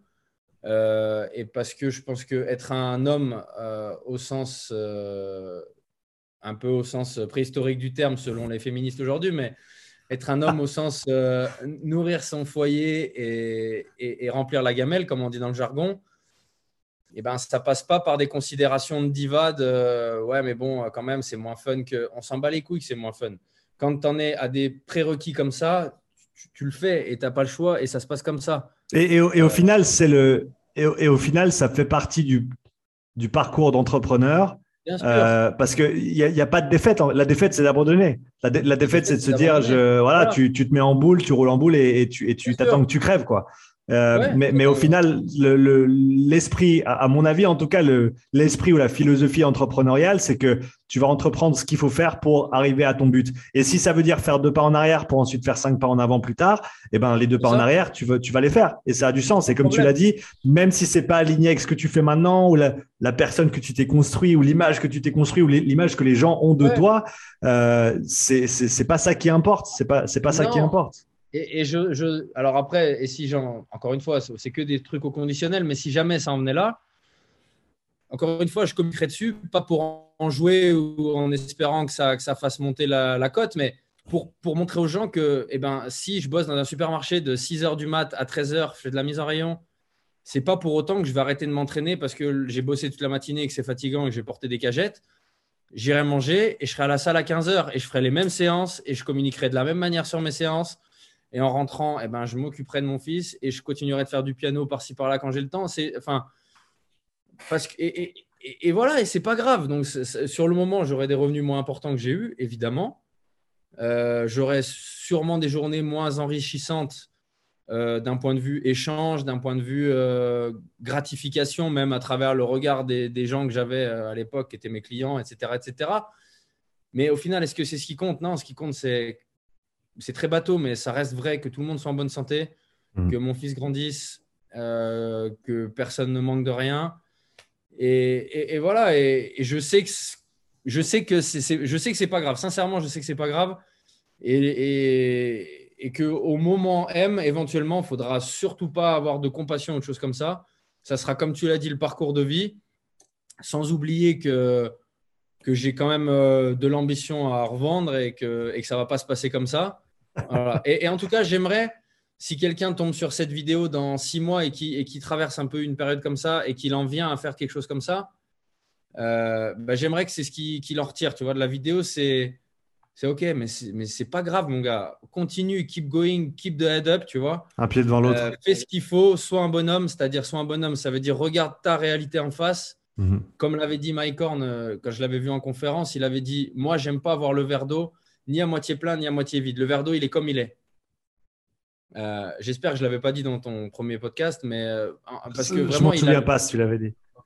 Il avait étayé en disant que quand tu considères le verre d'eau à moitié vide, tu dramatises, alors que tu as quand même la moitié de ton verre qui est rempli. Donc, bah, cette, moitié, cette moitié de verre, elle peut t'hydrater, elle peut t'abreuver, elle, elle, est là quand même. Mhm. Et quand tu considères le verre d'eau à moitié plein, eh ben, tu peux peut-être enjoliver une situation qui finalement n'est pas si rose que ça, quoi, en, te, en essayant de te, donner l'illusion que, OK, il est déjà à moitié plein, ça va. Non, le verre, il est comme il est. Mhm. Et, une situation dans, notre vie d'homme avec un grand H, quoi, de, de personnes sur Terre, eh ben, elle est comme elle est au moment où on la rencontre. Euh, si tu veux, voilà, moi, euh, quand euh, il y a un an et demi, j'ai appris que mon père avait un cancer. Ben voilà, tu, tu, prends la situation et ben tu te dis, ok, je, me positionne en, je suis le fils, donc je suis le soutien. En même temps, je suis triste, mais en même temps, ben, il faut essayer de faire face parce qu'il faut soutenir son père. En même temps, il faut soutenir sa mère, tu vois. Enfin, donc voilà, Dieu merci, ça s'est bien passé. Et là, voilà, il est, ça se passe bien, mais c'est toutes des choses qui, qui sont unexpected, quoi. Tu vois, euh, comme quand mhm. je t'ai dit que ben voilà, je, je, je, je, me lançais sur. Attends, je vais quand même allumer une lumière parce que j'ai l'impression que c'est pire en pire.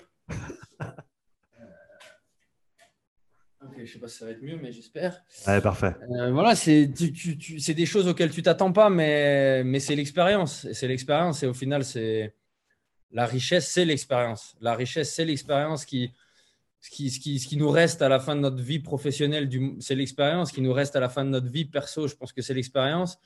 Ce qu'on racontera à nos enfants ou à nos petits-enfants, c'est notre expérience, en, en passant un peu pour des vieux cons, parce qu'on va, ouais, ouais, ok, ouais, ouais, t'avais un squat à 200, ok, ouais, vas-y, vas-y, tu vois, comme les anciens dans les salles un peu, tu vois, qui, disent euh, les anciens dans les salles. Qu'en 96, euh, il avait fait une compète, qu'il avait tel shape et tout, et toi tu le prends de haut, tu dis, vas-y, laisse-moi faire ma série, ma récup, elle est passée, fous-moi la paix. Mais ce gars-là, peut-être que 30 ans en arrière, c'était un monstre. Peut-être que ce gars-là, 30 ans en arrière, il avait une vie de malade mental. Et, et, voilà, donc euh, l'expérience, on se la crée, l'expérience, on se la forge. Euh, et c'est ça qui fait le sel de la vie, quoi. C'est notre expérience. Donc, on va pas se mentir. Je préférerais à l'heure actuelle que, que ça soit tracé, qu'il se passe rien de mauvais dans le monde en ce moment et que le 8, je me barre à Moscou et, et clac, ça roule, tu vois. Mhm. Le fait est que c'est pas comme ça. Mais encore une fois, je vais pas me mettre à, devenir alcoolique, je vais pas arrêter de m'entraîner, je vais pas, je, vais pas comme je pourrais le faire en ce moment me lever à 11h le matin parce que j'ai pas de clients qui m'attendent dans une salle. Non, euh, on continue, on est là, on se lève, on, et voilà, et j'ai pas envie de me coucher le soir en me disant j'ai rien fait de ma journée, je suis qu'une merde, parce que je sais que c'est ce que je me dirais. Donc, hors de question, hors de question. Ça, ça fait un, joli pont sur euh, une question que je voulais garder pour la fin, mais du, coup qui, tombe à pic ici. Euh, Tanguy, merci pour ta question. Euh, sa question était, et je pense que ça va te plaire, pourquoi devenir meilleur, Vincent? Ouais, c'est dur de synthétiser. pour, ouais, parce que je pense qu'il fait référence à à mon petit hashtag de une seule vie pour devenir meilleur et euh, sur, euh, sur Insta, j'imagine en tout cas. Et pourquoi devenir meilleur? Parce que euh, alors pour plusieurs raisons, je pense. parce que je pense qu'il faut devenir un et ça, je fais référence à un podcast que j'ai fait avec quelqu'un qui s'appelle Michael Ilouz, qui est un, ancien des forces spéciales et qui est instructeur de penchak silat, etc., etc. Et, il nous avait, il m'avait donné une, une citation de, c'était un, petit texte hein, de Socrate, je crois. Je veux pas. et en gros, qui, qui, faisait la démonstration, donc il y a, il y a plusieurs euh, milliers d'années, hein, du coup, qu'il fallait être un citoyen euh, complet et un citoyen accompli. Et en fait, la liste de citoyens accomplis, c'était ça passait de il faut être capable de chasser, il faut être capable euh, d'avoir une conversation avec des gens de bonne société, il faut être capable de courir après un fauve ou de, ou de courir parce qu'un fauve te court après, je ne me souviens plus exactement de la formule. Il faut être capable de nager, il faut être capable d'escalader, euh, il faut être capable de tenir une comptabilité, etc. etc., etc. et, vraiment, je pense que c'est. donc, ça, je le corrélerais à, au mojo d'un mec qui s'appelle Tim Kennedy, qui est un ancien fighter UFC, qui est un ancien Navy SEAL. C'est un peu le même genre de mec que Joko, tu vois. Dans... Euh, et lui, son, son, mojo, c'est Harder to Kill. Mm, ouais. Euh, voilà. Et, Harder to Kill, je pense que ça passe bah, par un développement de skills euh, vraiment varié. Alors lui, c'est un mec qui vit au Texas, c'est un ancien SEAL, donc avec la culture armes, etc., qui, il est encore réserviste pour l'armée américaine. Enfin voilà, donc c'est des mecs qui le harder to kill passe par euh, j'ai 30 calibres chez moi et, et si tu me casses les couilles, je t'arrose. Voilà. Mais, mais, ça passe aussi par euh, lui, il est ceinture nord de jiu brésilien, il s'entraîne tous les jours, il fait sur un format un peu crossfit d'après ce que je vois. Et harder to kill, ça passe par, euh, ben, encore une fois, et on peut aussi le corréler avec ce qui m'arrive en ce moment, c'est tu sais pas ce qui t'arrive dans la vie. Donc, tu sais pas ce qui t'arrive dans la vie, ça veut dire bah, du jour au lendemain, tu peux avoir besoin de ta condition physique. Euh, comme peut-être les, les je n'avais pas envie de parler du conflit, mais peut-être que les Ukrainiens en ce moment, ben, ceux, qui ont, une condition physique euh, meilleure que ceux qui n'en ont pas, ben, ils vont peut-être juste survivre en fait. Parce qu'ils auront peut-être pu courir au bon moment, parce qu'ils auront peut-être eu la clairvoyance euh, ben, de, réussir à se planquer, de faire ce qu'il faut. Et, en fait, et, quand tu arrives dans des situations extrêmes comme ça, et eh ben, le pourquoi devenir meilleur, c'est juste entre vivre ou mourir finalement. Euh, donc, je ne suis pas spécialement survivaliste et je n'ai pas envie de théoriser trop là-dessus, mais, mais, le, mais ce qui se passe en ce moment ben, nous, donne un peu raison à ces gens-là, tu vois, aux survivalistes et aux, mecs qui, qui, vont dire qu'il faut être prêt. Il y, a, ça, il y, a, ça et, au-delà de ça, les deux dernières années aussi, hein, où les gens qui sont en, bonne santé, les gens qui prennent soin d'eux, qui mangent bien, qui dorment bien. Euh, et, ça, les médias n'en ont pas nécessairement beaucoup parlé, ou en tout cas pas assez à mon goût, mais euh, en gros, si tu prends soin de toi, comme tu l'as dit, harder to kill, ça, ça, tombe dans le même panier, dans un contexte différent, mais, mais c'est ça, c'est la résilience en fait. C'est développer cette résilience, peu importe ce qui nous tombe sur le coin de la gueule, on va pouvoir se relever, on va pouvoir continuer à avancer, continuer à assumer nos responsabilités, prendre soin des gens euh, qui, sont, qui nous sont chers, qui sont autour de nous.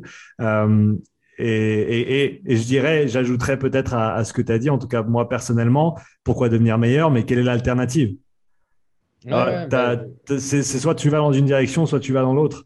Et, c'est un peu, sans, sans, aller trop trop loin, mais c'est un peu prends ta, prends ta croix et marche, quoi. Euh, vrai. Shoulder your burden and, and, and, move up the hill. Et parce, que, parce que quelle est l'alternative? C'est littéralement de se mettre en boule et d'attendre de crever. Euh, parce que bah, l'alternative, c'est ouais, d'embrasser la médiocrité. Euh, et, et, et, ouais, c'est du coup, c'est la procrastination, c'est le, le et, je plains moi, tu sais, les gens qui, en fait, les, ces gens qui vont te dire, mais pourquoi tu fais autant de sport, t'es fou.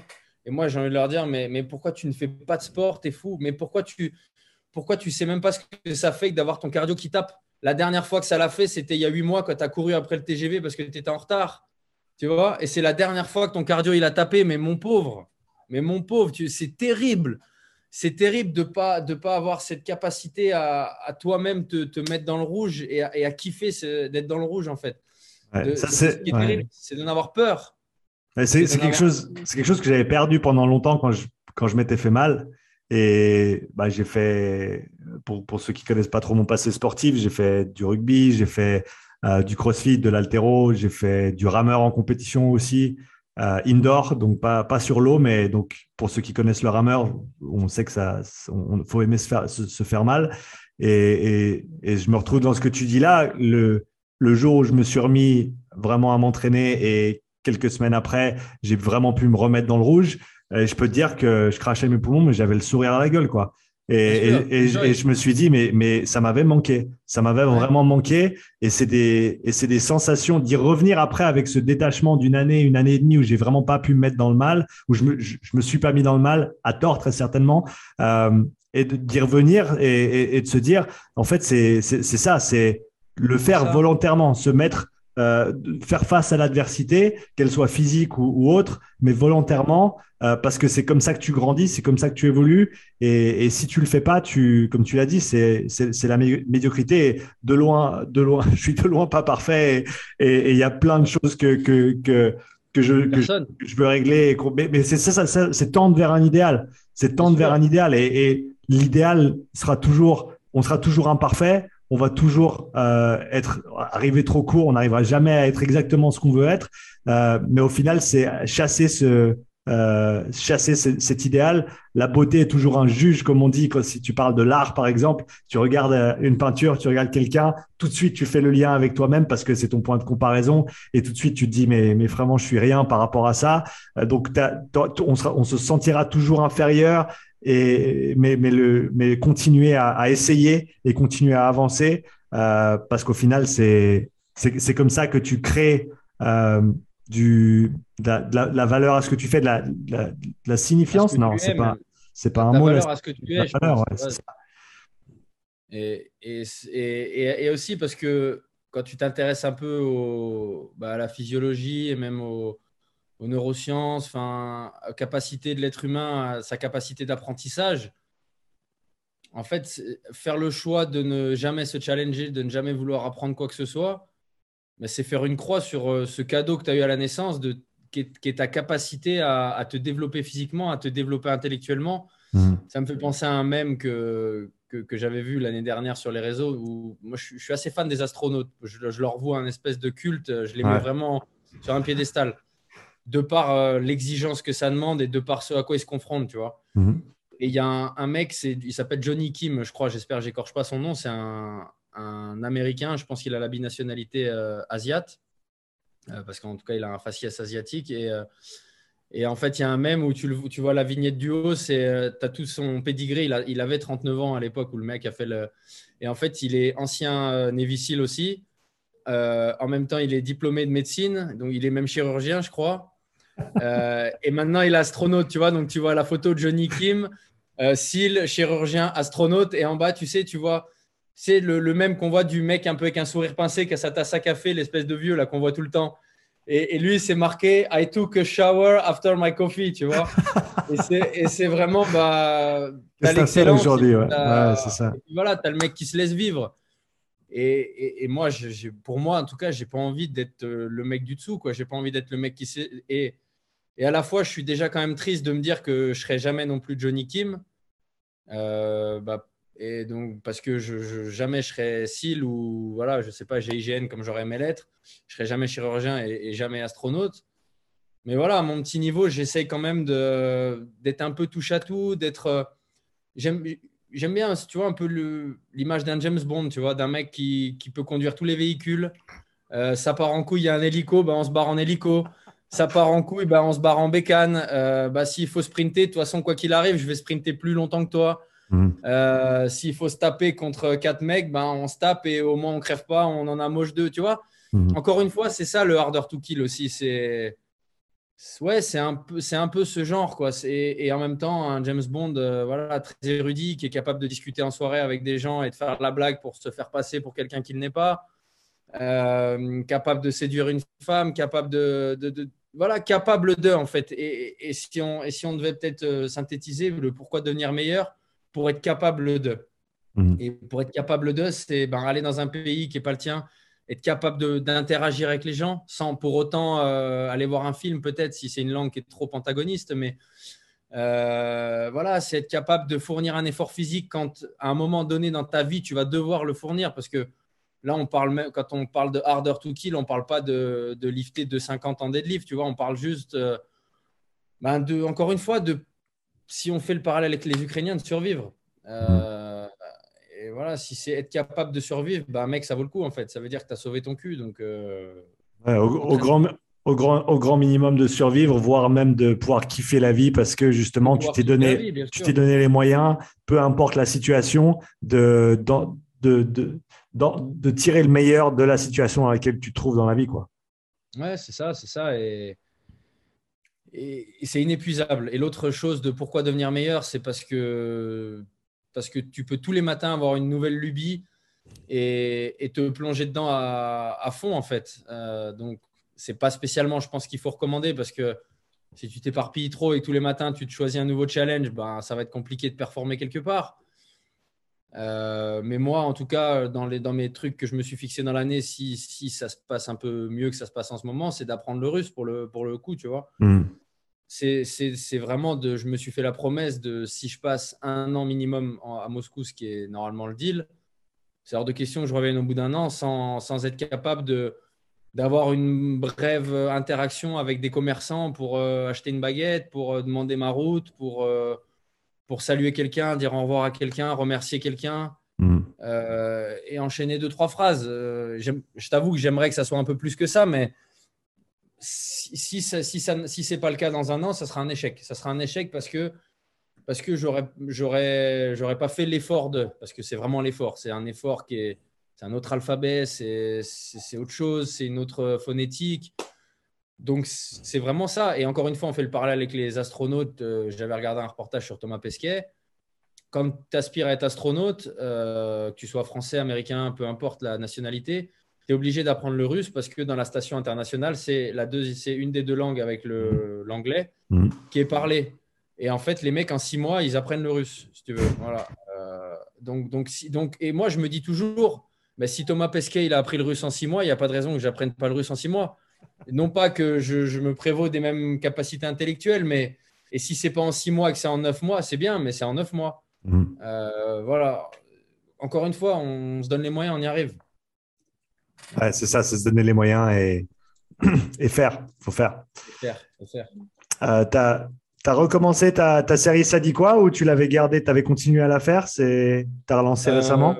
euh, alors, je l'avais arrêté, euh, c'était complètement indépendant de, mon changement de vie professionnelle. Je l'avais arrêté un peu, bah, peut-être c'est un, des, trucs que j'avais un peu abandonné et, du coup, je peux m'en vouloir. C'est j'ai un peu jeté l'éponge à, force d'essuyer des refus sur des, invités ou d'essuyer des, promesses de, je vais venir ou et, je viens pas. En fait, hmm. ça m'a un peu gonflé, tu vois. Ouais. Et je, alors, c'est aussi parce que j'étais arrivé un peu à un moment où je, demandais à des gens avec une grosse communauté de venir. Et on sait comment c'est les réseaux. Euh, les gens de grosses communautés ne vont te donner l'heure que si tu as une communauté un peu équivalente. Peut-être pas équivalente, mais voilà, qui, avoisine. Et je me suis un peu retrouvé confronté à ça, de, voilà, des gens qui ne tiennent pas leurs paroles, ce que je déteste, vraiment ce que j'exècre. Euh, et j'étais un peu désabusé. Du coup, j'ai laissé un peu le truc euh, voilà, tomber en désuétude de OK, ben, on verra, euh, on verra. Voilà. Mhm. Et là, quand j'étais en Russie, je me suis dit, attends, quand même, j'ai une chaîne YouTube qui est, bon, il n'y a, a, que bientôt 7000 abonnés, mais bon, c'est quand même, voilà, pas négligeable. Certaines vidéos marchaient quand même bien, et je me suis dit, pourquoi pas le refaire euh, et, du coup, je, commençais à imaginer un format que je pourrais faire à distance. Mhm. Toujours un peu de talk avec des invités, un peu un truc comme tu es en train de faire là, voilà, mais, mais vraiment toujours sans trop l'axer sur l'entraînement, en tout cas, je pense, parce que j'ai envie de parler d'autre chose que d'entraînement, comme je l'avais déjà dit. Euh, et, si par euh, malheur, appelons ça comme ça, je suis obligé de rester à Dijon, là, je pense que je, ferai tout pour recommencer le, podcast dans les là où je l'avais laissé, donc avec un invité en face à face, on discute. Euh, voilà. Bon, après, ça va impliquer de trouver un, un sponsor qui va me suivre. parce que moi, c'était des vidéos qui quand même coûtaient plus de 1000 euros par vidéo.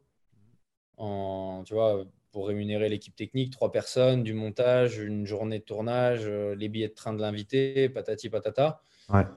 Donc euh, voilà, c'est compliqué à autofinancer si tu veux. Tu vois, c'est bien d'avoir des sponsors. Sauf que ben, la chaîne YouTube n'a pas assez d'audience pour avoir les sponsors qui se bousculent. Mhm. Euh, donc voilà, petit challenge à venir, mais, mais je te dirais bien que maintenant que j'ai ouvert ma bouche sur Insta depuis 3-4 jours en disant que je relançais le truc, ben, il va falloir que je le relance, que je trouve les moyens, que je trouve la solution. Et, moi, des fois, j'aime bien faire ça. Tu vois, j'aime bien mettre les pieds dans le plat et me dire bon, maintenant que tu as les pieds dedans, ben vas-y. Tu, sautes et tu fais pousser les ailes en tombant, quoi. Ouais, et c'est comme ça que j'ai ouvert ma salle. Euh, j'ai ouvert ma salle en, en, donnant un chèque de caution au propriétaire du local à l'époque, sans même être allé voir la banque et savoir combien la banque allait me prêter. Et, en fait, bah, une fois que je m'étais engagé sur un bail, bah, tu te dis, bon, bah, ça y est, j'ai le bail, bah, mon gars, bah, trouve de l'oseille, trouve, euh, trouve du matos et ouvre ta salle. Quoi. Mhm. Et, finalement, des fois, je, en tout cas, je pense, hein, parce que je fonctionne toujours un peu comme ça, c'est, au moins tu fais les choses. Au moins tu fais les choses et, au moins tu n'as pas peur de les faire parce que parce tu as mille raisons de te dire que c'est pas une bonne idée d'ouvrir la salle, tu as mille raisons de te dire que c'est pas une bonne idée d'aller vivre à l'étranger. Tu as toujours mille raisons de ne pas faire les choses, mais je préfère me dire qu'il y en a mille et une euh, pour les faire. Je pense que ça, marche bien aussi pour bah, comme, comme tu dit, pour vraiment se lancer et, aller de l'avant. Euh, c'est quelque chose que j'ai fait récemment aussi avec euh, les, les, cours en ligne que je suis en train de préparer, enfin les petites formations c'est que je l'ai, je l'ai annoncé avant que je commence à l'écrire. Euh, ah parce, que, ah parce que, maintenant, j'ai plus le choix. Voilà, maintenant, tu as de la demande, tu as de l'attente. Donc, donc bah, vas-y, fais. Mais, mais au final, ça te, ça, si tu as peur de ne pas le faire ou si tu, tu, procrastines, tu, au moins, bah là, c'est bon, tu as, as, lancé le jeu. Et, et, au final, maintenant, tu n'as plus le choix. Il faut aller de l'avant et il faut, faut faire. quoi.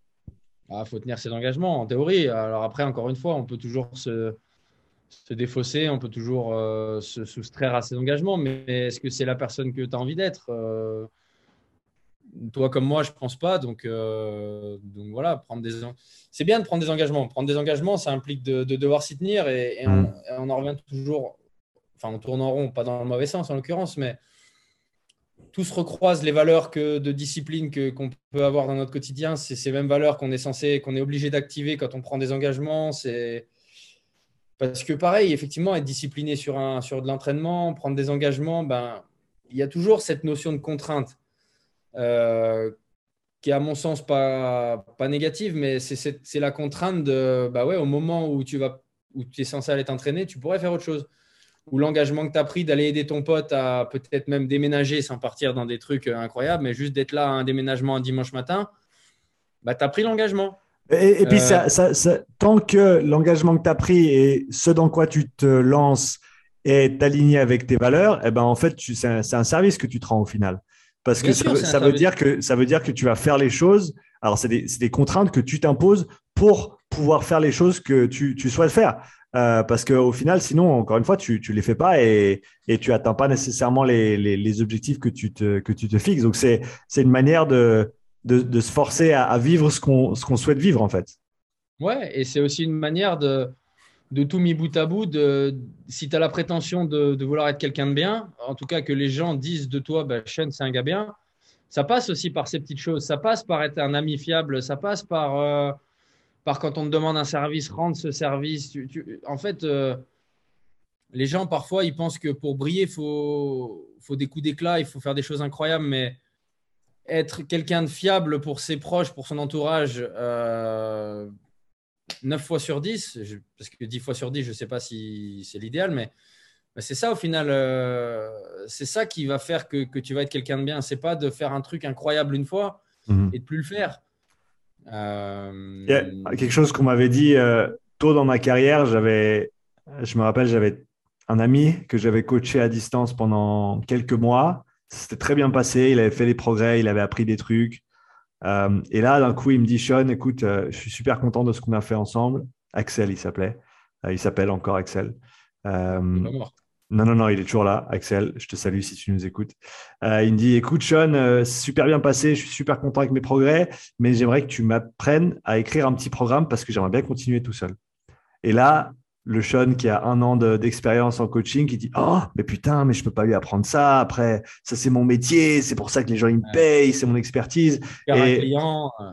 ouais ouais exactement et, là je parle avec Dan qui était à l'époque un, gars qui, m'avait beaucoup très bien aiguillé on va dire euh, il m'avait mis en, il, m'avait mis au diapason sur les bonnes choses et les bonnes personnes et là il me dit Sean euh, dans l'absolu qu'est-ce que la meilleure version de toi ferait dans cette situation?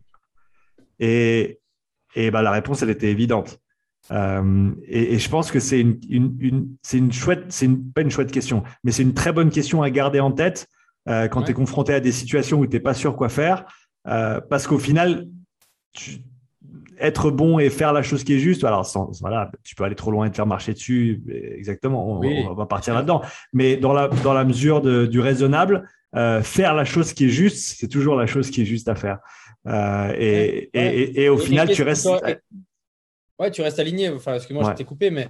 Et qu'est-ce qui, à l'inverse, t'aurait euh, assuré qu'il serait resté ton client même si tu l'avais pas fait le programme? Rien. C'est-à-dire mmh. que euh, tu ne l'aurais pas aidé, tu ne lui aurais pas rendu le service. Mais en même temps, ben, rien ne dit qu'il que, qu'il serait resté ton client, rien ne dit qu'il aurait continué de te payer pour, pour tes compétences. Mmh.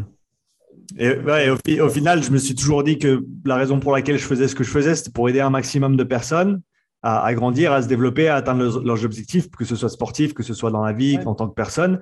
Et, et, au final, comment est-ce que je vais pouvoir faire ça? Bah, je vais pas pouvoir le faire une heure à la fois euh, parce qu'il n'y a, que 24 heures dans la journée et il y en a quand même quelques-unes où il faut dormir. Euh, donc au, final, si tu peux passer le bâton et que la personne peut courir un moment, euh, en tout cas en autonomie, et eh ben au final on a gagné quoi. on y gagne tous. Bah, et, franchement, ça me donne envie vraiment de te, féliciter pour ton. Sincèrement, hein, parce que je me fais souvent la réflexion, je t'avoue, je regarde pas tout ce que tu mets sur YouTube parce que tu mets énormément de contenu, mais énormément. Et, tu mets surtout énormément de contenu pertinent, en fait. De, tu délivres énormément de connaissances, tu délivres énormément du fruit de, de ton apprentissage, je pense. Hein. Ouais. Euh, que tu synthétises, en fait, tu donnes accès à ta communauté à énormément de connaissances. Et, euh, et, franchement, rares sont les gens qui font ça, rares sont les gens qui, gratuitement délivrent autant de, contenu.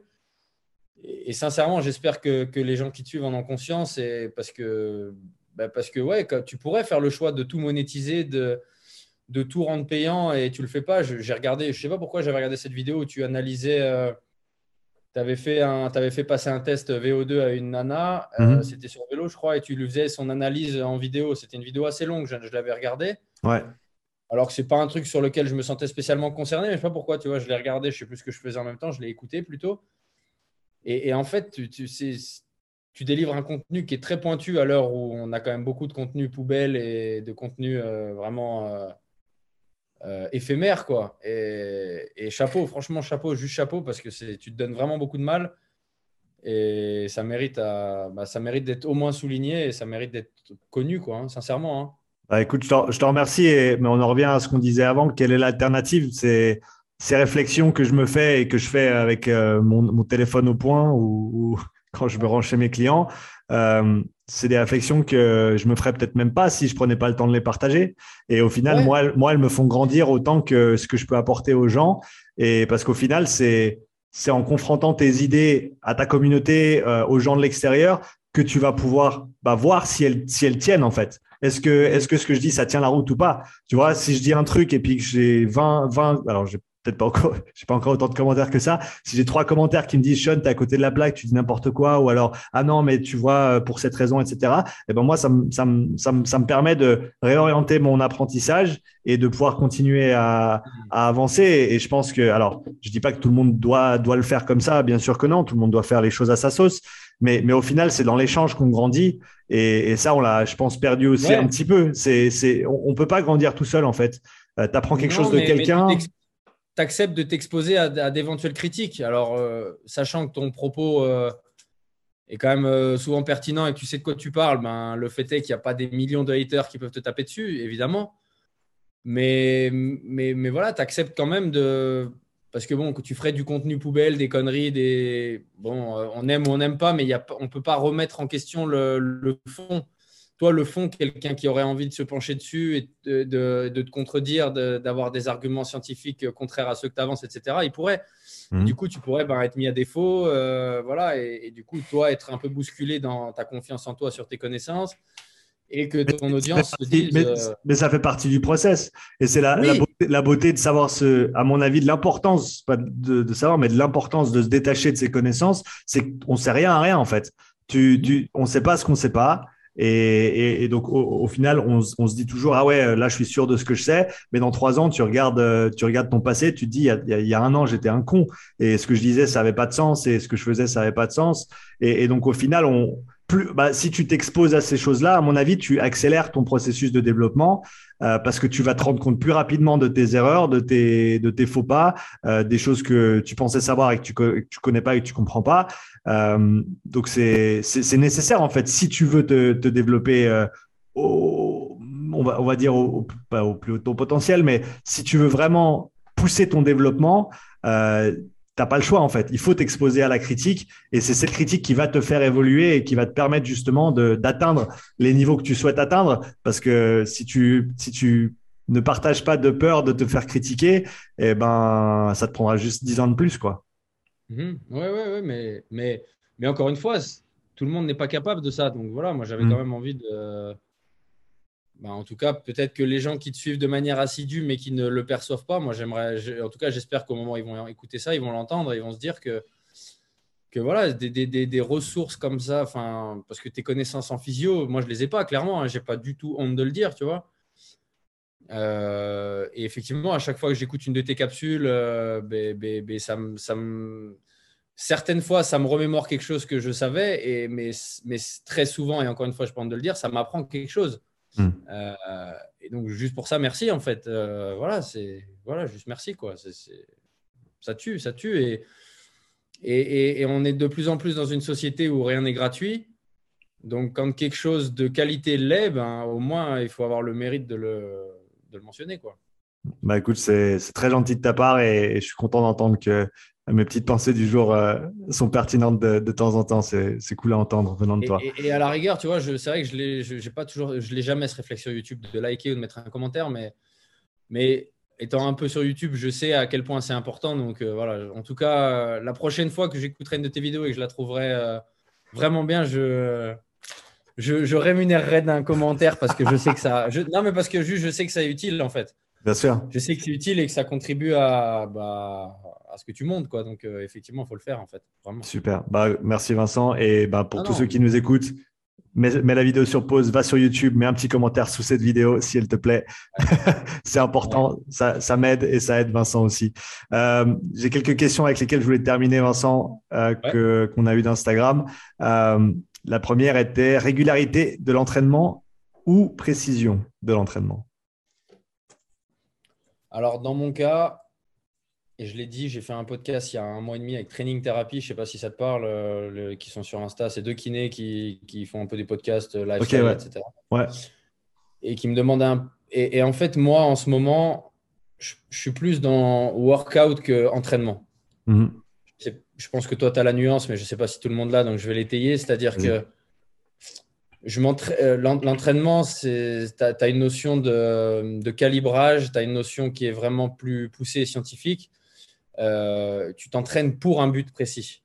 Euh, quand, quand, on s'entraîne, alors après, je, je, vais le tempérer parce qu'en ce moment, la course à pied me tient à cœur et du coup, je tends à m'entraîner en course à pied à savoir vraiment me faire un plan d'entraînement ou même me faire faire, je vais voir, pour un semi-marathon dans l'année que j'aimerais faire, avec un temps plus qu'honorable.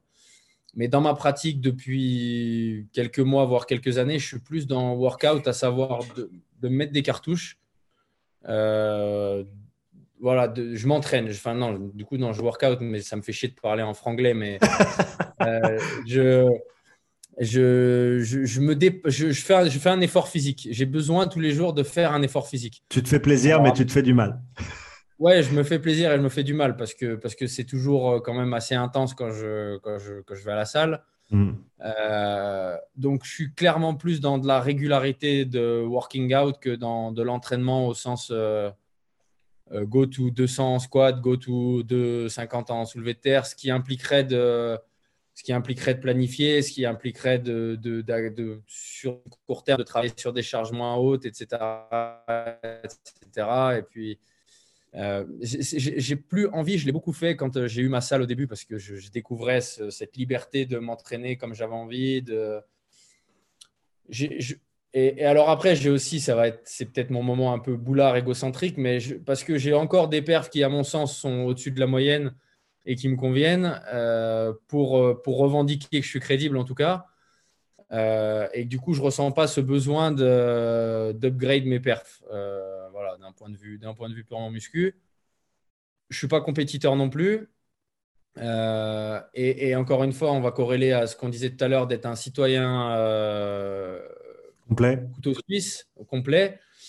À mon sens, si tu veux être un citoyen complet, euh, tu peux pas te spécialiser. Si tu veux te spécialiser, tu vas pas être un citoyen complet. Tu vas être un citoyen qui va être euh, redoutable quand on aura besoin de lui sur un aspect, mais mais moi j'aime trop J'aime trop euh, savoir qu'en poids de corps, je tiens la route. J'aime trop savoir que quand même, euh, s'il faut squatter, on peut squatter lourd. Et maintenant, euh, être capable de courir voilà, 10-15 bornes à bonne allure. Mhm. voilà. Alors, il y a un mec que je suis depuis que je me suis mis à courir qui s'appelle Nick Bear. c'est un, anglais, c'est un Américain, pardon. C'est, il est un peu sur hybride athlète, tu vois. C'est-à-dire que le mec, il court quand même le marathon sub 3 euh, donc quand même très solide. Hein. Je crois qu'il doit être à 2,44 ou je crois que c'est même sub 2,45, tu vois. Donc c'est quand même costaud. Hein. Mm. Avec un gabarit de, je pense, 90-92 kilos. Euh, deadlift, voilà, des stories que je vois, il doit être sur du direct à 180, donc euh, honnête. Hein. Alors après, je j'aime pas le faire parce que c'est gratuit toujours, mais sincèrement, je pense qu'il y a un peu de chimie, je pense, hein, je pense. Mais bon, Mais quand bien même, et, on le sait, courir un marathon, euh, c'est pas les stéros qui vont te, qui vont te faire avancer. Euh, voilà, donc, donc je tends un peu plus vers ça. Donc voilà, moi, mon épanouissement maintenant, il est plus sur la quête d'une perf en muscu. Il est sur garder le bon ratio entre compo corporel, ok, s'il y a une poule partie demain, et qu'il ne faut pas feindre une gastro ou un rhume pour pas y aller parce qu'il faut éviter de se mettre en maillot.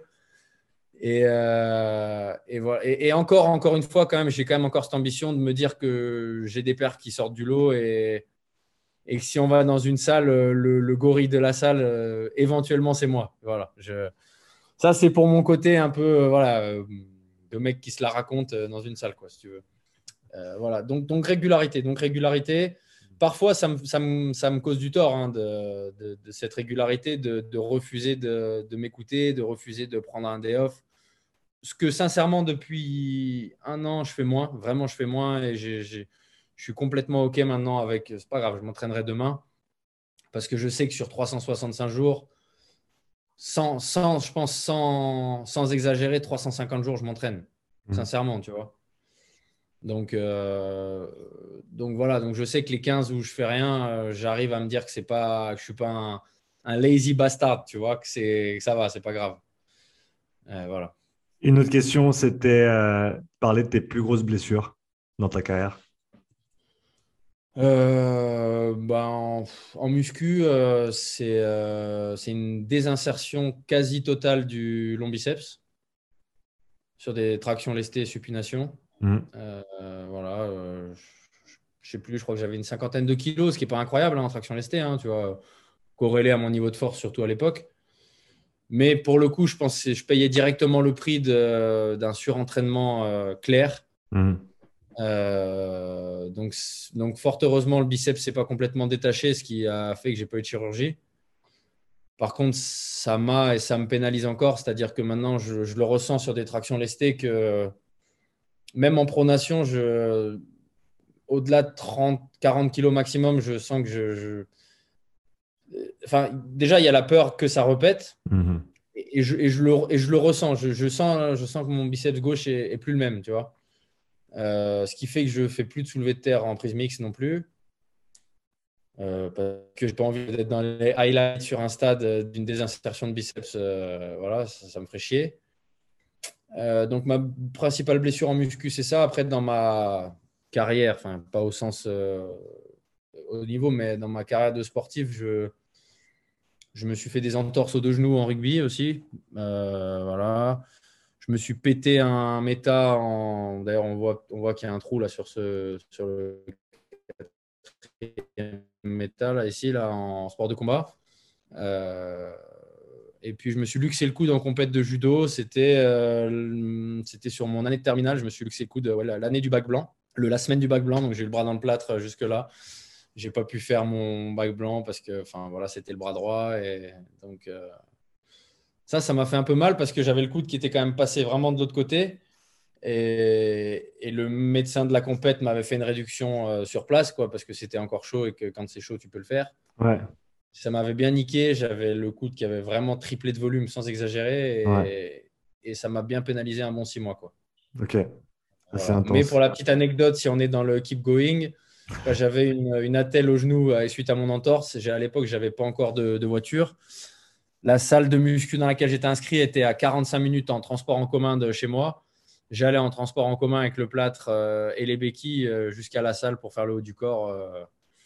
parce que, comme je l'ai dit tout à l'heure, c'est pas parce que le membre inférieur est blessé qu'il faut laisser dépérir le reste, en fait. ouais, faut continuer. voilà, on continue, on continue, on continue. Il y a toujours quelque chose que tu peux faire. Ouais, tu... et les meilleurs exemples, c'est les athlètes en sport C'est euh, bon, alors malheureusement, on va pas comparer ça avec une entorse du genou, hein, parce que pour avoir coaché beaucoup de, de paraplégiques, euh, c'est, mais c'est des mecs qui font preuve d'une résilience qui fait que, que qui te font oublier eux-mêmes qu'ils sont en fauteuil roulant en fait. Hmm. Incroyable. Et, ça, c'est des... quand tu as côtoyé le, le monde du, de, du paralympisme, parce que j'étais à un moment préparateur physique référent de la Fédé handisport euh, française au global, ben waouh, tu te dis euh, waouh, ça va, tu as une entorse de la cheville, mais va à la salle, mec, va faire des tractions, tout va bien, c'est pas grave. Euh, tu, tu as une élongation au pec, c'est pas grave. Fais du squat, fais de la presse, fais, fais, fais, fais, fais.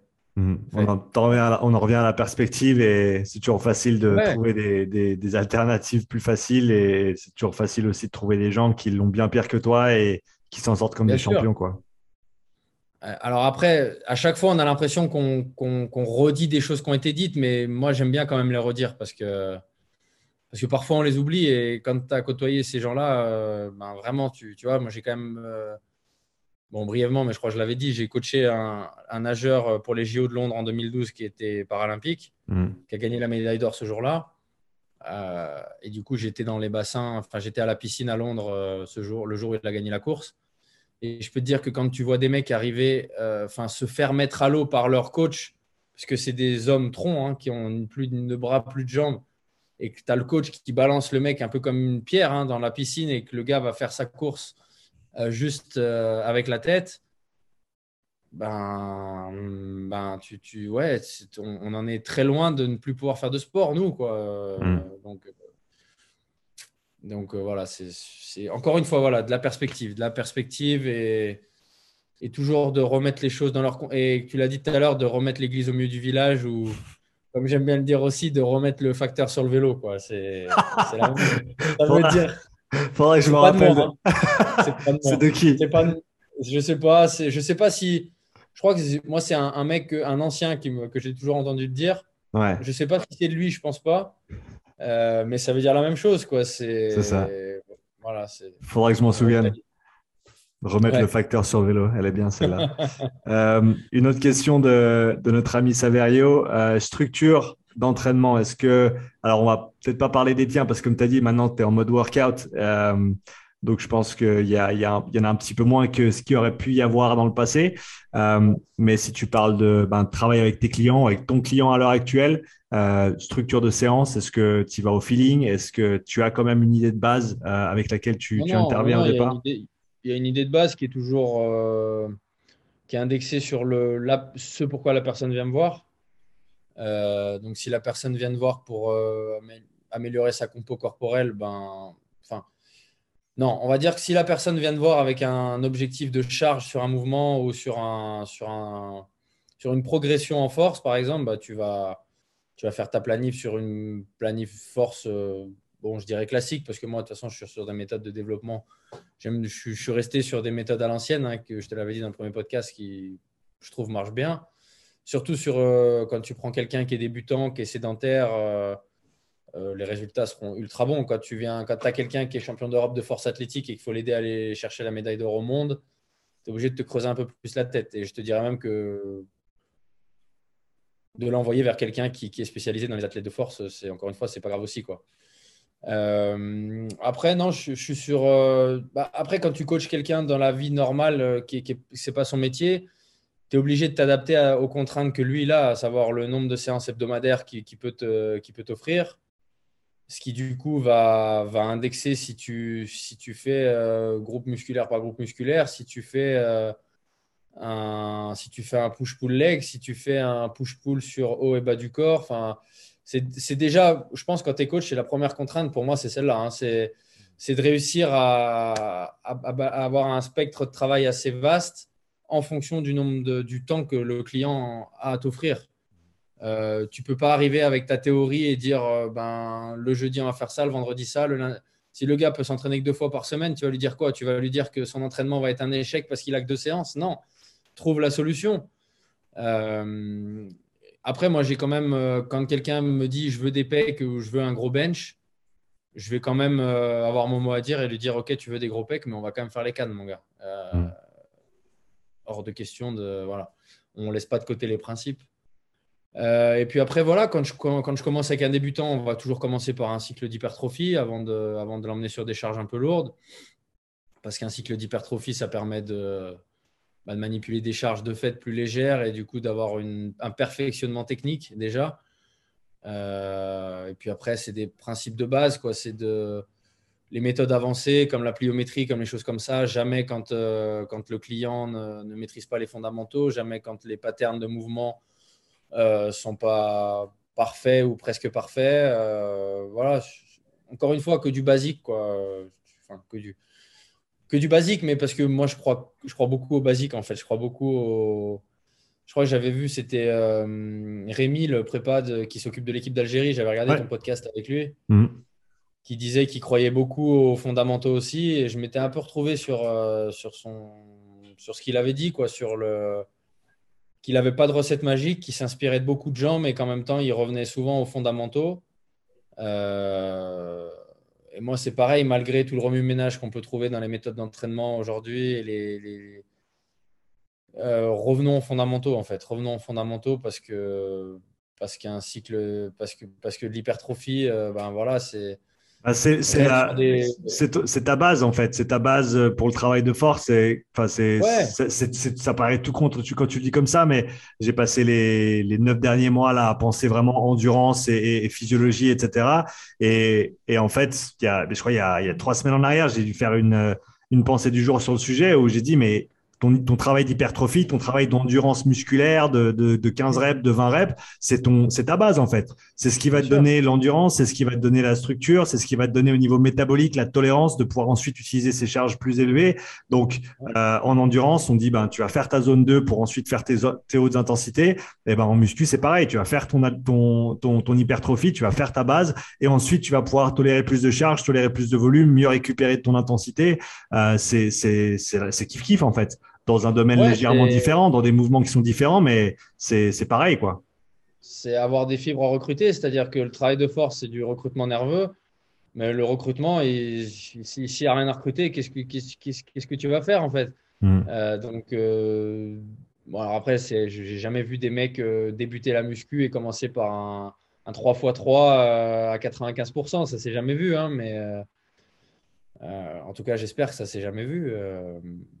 Donc voilà, du, fondamental et, et, ouais, parce que la musculation au sens, comme on pourrait la, la prendre de haut, au, sens bodybuilding, construction du corps, hmm. tout passe par là. Très sincèrement, tout passe par là. Le, tu, ne peux pas te soustraire à ça, tu ne peux pas prendre ça de haut. Et je me souviens, moi, à l'époque, je mettais des grands pseudo Facebook sur l'entraînement fonctionnel au moment où c'était hype, euh, où, j'aurais peut-être même pris de haut un petit peu euh, des, choses qu'il ne faut surtout pas prendre de haut, de, l'analytique, d'isoler euh, n'importe quel groupe musculaire. Non, fais-le, fais-le, parce que parce que quand tu vas, quand tu vas travailler en polyarticulaire, c'est tous ces muscles que tu auras isolés qui, qui, vont travailler en synergie. Alors après, la synergie, tu l'as, quand le mouvement est bon, tu l'as quand tu as appris à, utiliser ta respiration sur des mouvements comme le squat ou le soulevé de terre, tu l'as quand tu as un gainage qui tient la route. Euh, tu... Mais, mais encore une fois, tu... Ah, c'est isolé pour mieux intégrer. Ouais, parce que quand tu exécutes un, un, des mouvements fondamentaux comme le squat ou le soulevé de terre ou même le développé couché, tu ne fais que utiliser, en tout cas espérer que, que toute ta masse musculaire va en même moment euh, opérer dans le bon sens en fait. Et, et, tu, et au final, ben, tu ne fais que utiliser de la masse musculaire. Mmh. Donc tu ne peux pas dénigrer le fait de, de, de, bah, de, vouloir cette masse musculaire, hein, de, de la... Donc voilà, on le sait maintenant aujourd'hui hein, que les, la, gonflette, les trucs, tu vois, ces principes, euh, n'ont aucun sens. Euh, voilà, et de dire euh, un bodybuilder est pas fort, non, un bodybuilder comme les pros euh, américains qu'on connaît, il est fort. évidemment, il est moins fort que il est moins fort qu'un athlète spécialisé en force athlétique qui concourt pour les mondes, évidemment. C'est pas son but. Mais voilà, et il est surtout aussi moins fort parce qu'il utilise moins les, leviers articulaires, parce qu'il parce qu'il a moins la souplesse pour utiliser les leviers articulaires, parce qu'il a moins perfectionné le geste, et parce qu'il s'en contrefou. Euh, mais, mais, mais on, a, on a tous vu les vidéos de Ronnie Coleman qui envoie du soulevé de terre à 3,50. Euh, qui va lui dire qu'il n'était pas fort, euh, Ronnie Coleman, tu vois, même si aujourd'hui il est en chaise roulante. donc voilà, donc beaucoup d'hypertrophie. Et parce que de toute façon, l'améliorer la compo corporelle de, quelqu'un qui, part de loin ou qui, a des lacunes là-dessus, c'est en, boostant son métabolisme, mais c'est en faisant beaucoup de reps, c'est en, allant choquer le corps. C'est pas en lui faisant faire des 5 x 5 avec 7 minutes de récup. Tu vas, c'est pas là que tu vas améliorer sa compo corporelle. Il faut y passer pour passer des paliers, évidemment, mais, euh, mais c'est pas comme ça que tu vas améliorer la compo corporelle de quelqu'un. Hein. Hmm, ouais. Euh, on, est, hein, on est d'accord, mais. C'est du volume et du déficit calorique et basta. Hein. Ouais, ben, on en revient aux fondamentaux. Comme tu l'as dit avant, c'est faire les choses euh, simples, mais les faire bien et, et, les faire dans, perdurer dans le temps. Parce qu'au final, c'est ça qui se passe. Et quand tu regardes les plus grands athlètes, c'est ça, hein, c'est qu'ils font les fondamentaux extrêmement bien. Euh, et ils les ont fait pendant des années, ils ont perfectionné ça. Euh, et ils ont, ils, ont, voilà, ils ont retourné toutes les petites pierres, mais chaque, chose qu'ils l'ont fait, ils l'ont fait correctement euh, jusqu'au bout et, dans, un, dans un cadre général qui tenait la route. Et toi qui vis en Suisse, comment ne pas mentionner Jean-Pierre Heger et la vidéo avec Gunther, le lanceur? Et, mais, mais cette vidéo, je l'ai vue en amphi à l'UFR à Dijon, en STAPS. Ouais. Elle, elle, est, je crois, elle n'est pas, elle est toujours pas sur YouTube. Elle est sur Dailymotion et je crois que c'est l'année dernière. Je suis allé la revoir. Elle est extraordinaire. Et, dans la vidéo, tu, et le, le, mec, c'était un monstre stratosphérique, du squat, du tirage planche, des rowing de malade. Mhm. Bon, après, il y avait, il y avait des, des, plios euh, à diverses intensités qui font peur avec des plints euh, à 2 mètres de haut et, et tu te souviens, les gradins là, qui, qui, qui l'avalaient 5 par 5, mais, mais, mais pour avaler des gradins 5 par 5 comme ça en, foulée bondissante, ça demande au préalable d'avoir construit de la masse musculaire, ça demande mmh. d'avoir un genou stable. Euh, et ça, ça passe par quoi? Ça passe par, euh, par des reps, ça passe par du volume, ça passe par de la maturité dans l'entraînement. Mmh. Euh, tout, tout, ce que souvent les gens oublient quand ils parcourent Instagram, c'est quand tu vois quelqu'un qui fait des trucs incroyables, faut pas oublier qu'il y a une maturité d'entraînement derrière ça et que et qu'on ne peut pas vouloir faire du mimétisme sans et se dire, euh, enfin vouloir copier l'entraînement des gens sans, sans connaître le background de ces gens. Euh, parce, que, parce, que, parce que ce que quelqu'un est capable de faire, euh, c'est il faut il faut pas perdre de vue que s'il le fait à l'instant T, il le fait à l'instant T grâce aux années de pratique qu'il y, a devant, qu'il a derrière, pardon. donc donc voilà donc pas d'impatience, de la construction musculaire, de la régularité. Fixer votre technique, quel que soit le mouvement. Je pense c'est vraiment le perfectionner votre technique et ensuite fixer-la. Quand cette technique vous convient, euh, je pense notamment encore une fois au squat. Euh, et une fois que vous avez une technique, eh ben, essayez de la garder, essayez de la conserver. Euh, alors évidemment, les mouvements d'assistance font que tu peux varier tes amplitudes sur des squats, sur des choses comme ça, mais il faut avoir de la régularité. Ce que les powerlifters ont de plus, c'est, on voit sur les routines, sur les pré-lifts, les mimiques, la gestuelle, c'est, c'est, au millimètre. quoi. Mm. Et, et, quand c'est au millimètre, déjà, tu, tu te prémunis un peu de la blessure, évidemment, quand tu restes dans des, dans des charges euh, que tu peux utiliser. quoi. Hein. C'était ma dernière question, Vincent. Donc, on arrive gentiment au bout de ce petit podcast de près de deux heures maintenant. Ah euh, c'est passé vite, de Dieu. on n'a pas, on pas beaucoup parlé d'entraînement. moins que d'habitude, mais je les aime de plus en plus, ceux-ci. Donc, je te rejoins dans, ta, euh, dans ton fil de pensée avec, euh, avec ça dit quoi, dans le sens où c'est cool de parler sport, mais en même temps, on parle de sport toute la journée, on pense sport toute la journée. Et, des fois, de sortir un petit peu de ça, de, ben, je pense comme on l'a fait aujourd'hui, tant bien que mal, de parler de la vie, de parler des choses qui sont euh, de, de, big picture, si on, si on, si on ose aller même euh, parler de ça. Mais en tout cas, euh, c'était un, énorme plaisir de te recevoir à nouveau sur le, sur le podcast. on, se dit, on se retrouvera dans, dans un an. Hein, on, on, refait ça au plus tard, au plus tard dans un an, début mars 2023, quoi qu'il arrive. tu m'as pas dit que tu avais une autre question, non? Non, ça c'était ma dernière. C'était pourquoi devenir meilleur, la, question un peu philosophique qu'on a, qu'on a abordée avant. Bah, moi, merci encore, hein, parce que comme je le dis à, chaque fois qu'on m'invite, euh, je considère que c'est pas un dû. Hmm. Euh, je considère que c'est pas un dû parce que ça veut dire que tu penses que tous tes invités ont leur place sur ta chaîne et que du coup, ils, sont pour ce qu'ils sont et ce qu'ils représentent intéressant. Donc déjà, encore une fois, merci. Merci pour euh, ton contenu. Bon, je, voilà, je l'ai dit tout à l'heure. Hein. Euh, et voilà, et parce que c'est ce qui, ce qui fait notre, la richesse de notre job, c'est les échanges avec les gens, euh, les échanges avec nos clients, parce qu'on on, parle aussi toute la journée avec des gens qui, qui, qui nous apprennent peut-être pas des choses sur notre métier, mais, mais qui, au travers des conversations, nous apprennent des choses sur nous-mêmes, sur, euh, mmh. qui remettent en question nos pensées, etc. Et c'est ça la vraie richesse. Mmh. Donc, donc merci, Sean, de, de, de, ton invitation, encore une fois. Merci. Si les gens veulent retrouver ta série, ça dit quoi? Ou alors euh, ton Instagram, où est-ce qu'ils peuvent euh, te, trouver en ligne? Alors, Insta, c'est Vinchevski, euh, V-I-N-C-E-V-Z-K-I sur Insta. Sinon, ils tapent Vincent Isartel, mon nom de famille, et ils me trouveront, je pense. Mhm. C'est une photo de, de, moi qui monte mes abdos. Donc, je ne sais pas si ça révèle qui je suis, mais en tout cas, c'est ma, ma vignette Insta depuis 5-6 ans, je pense.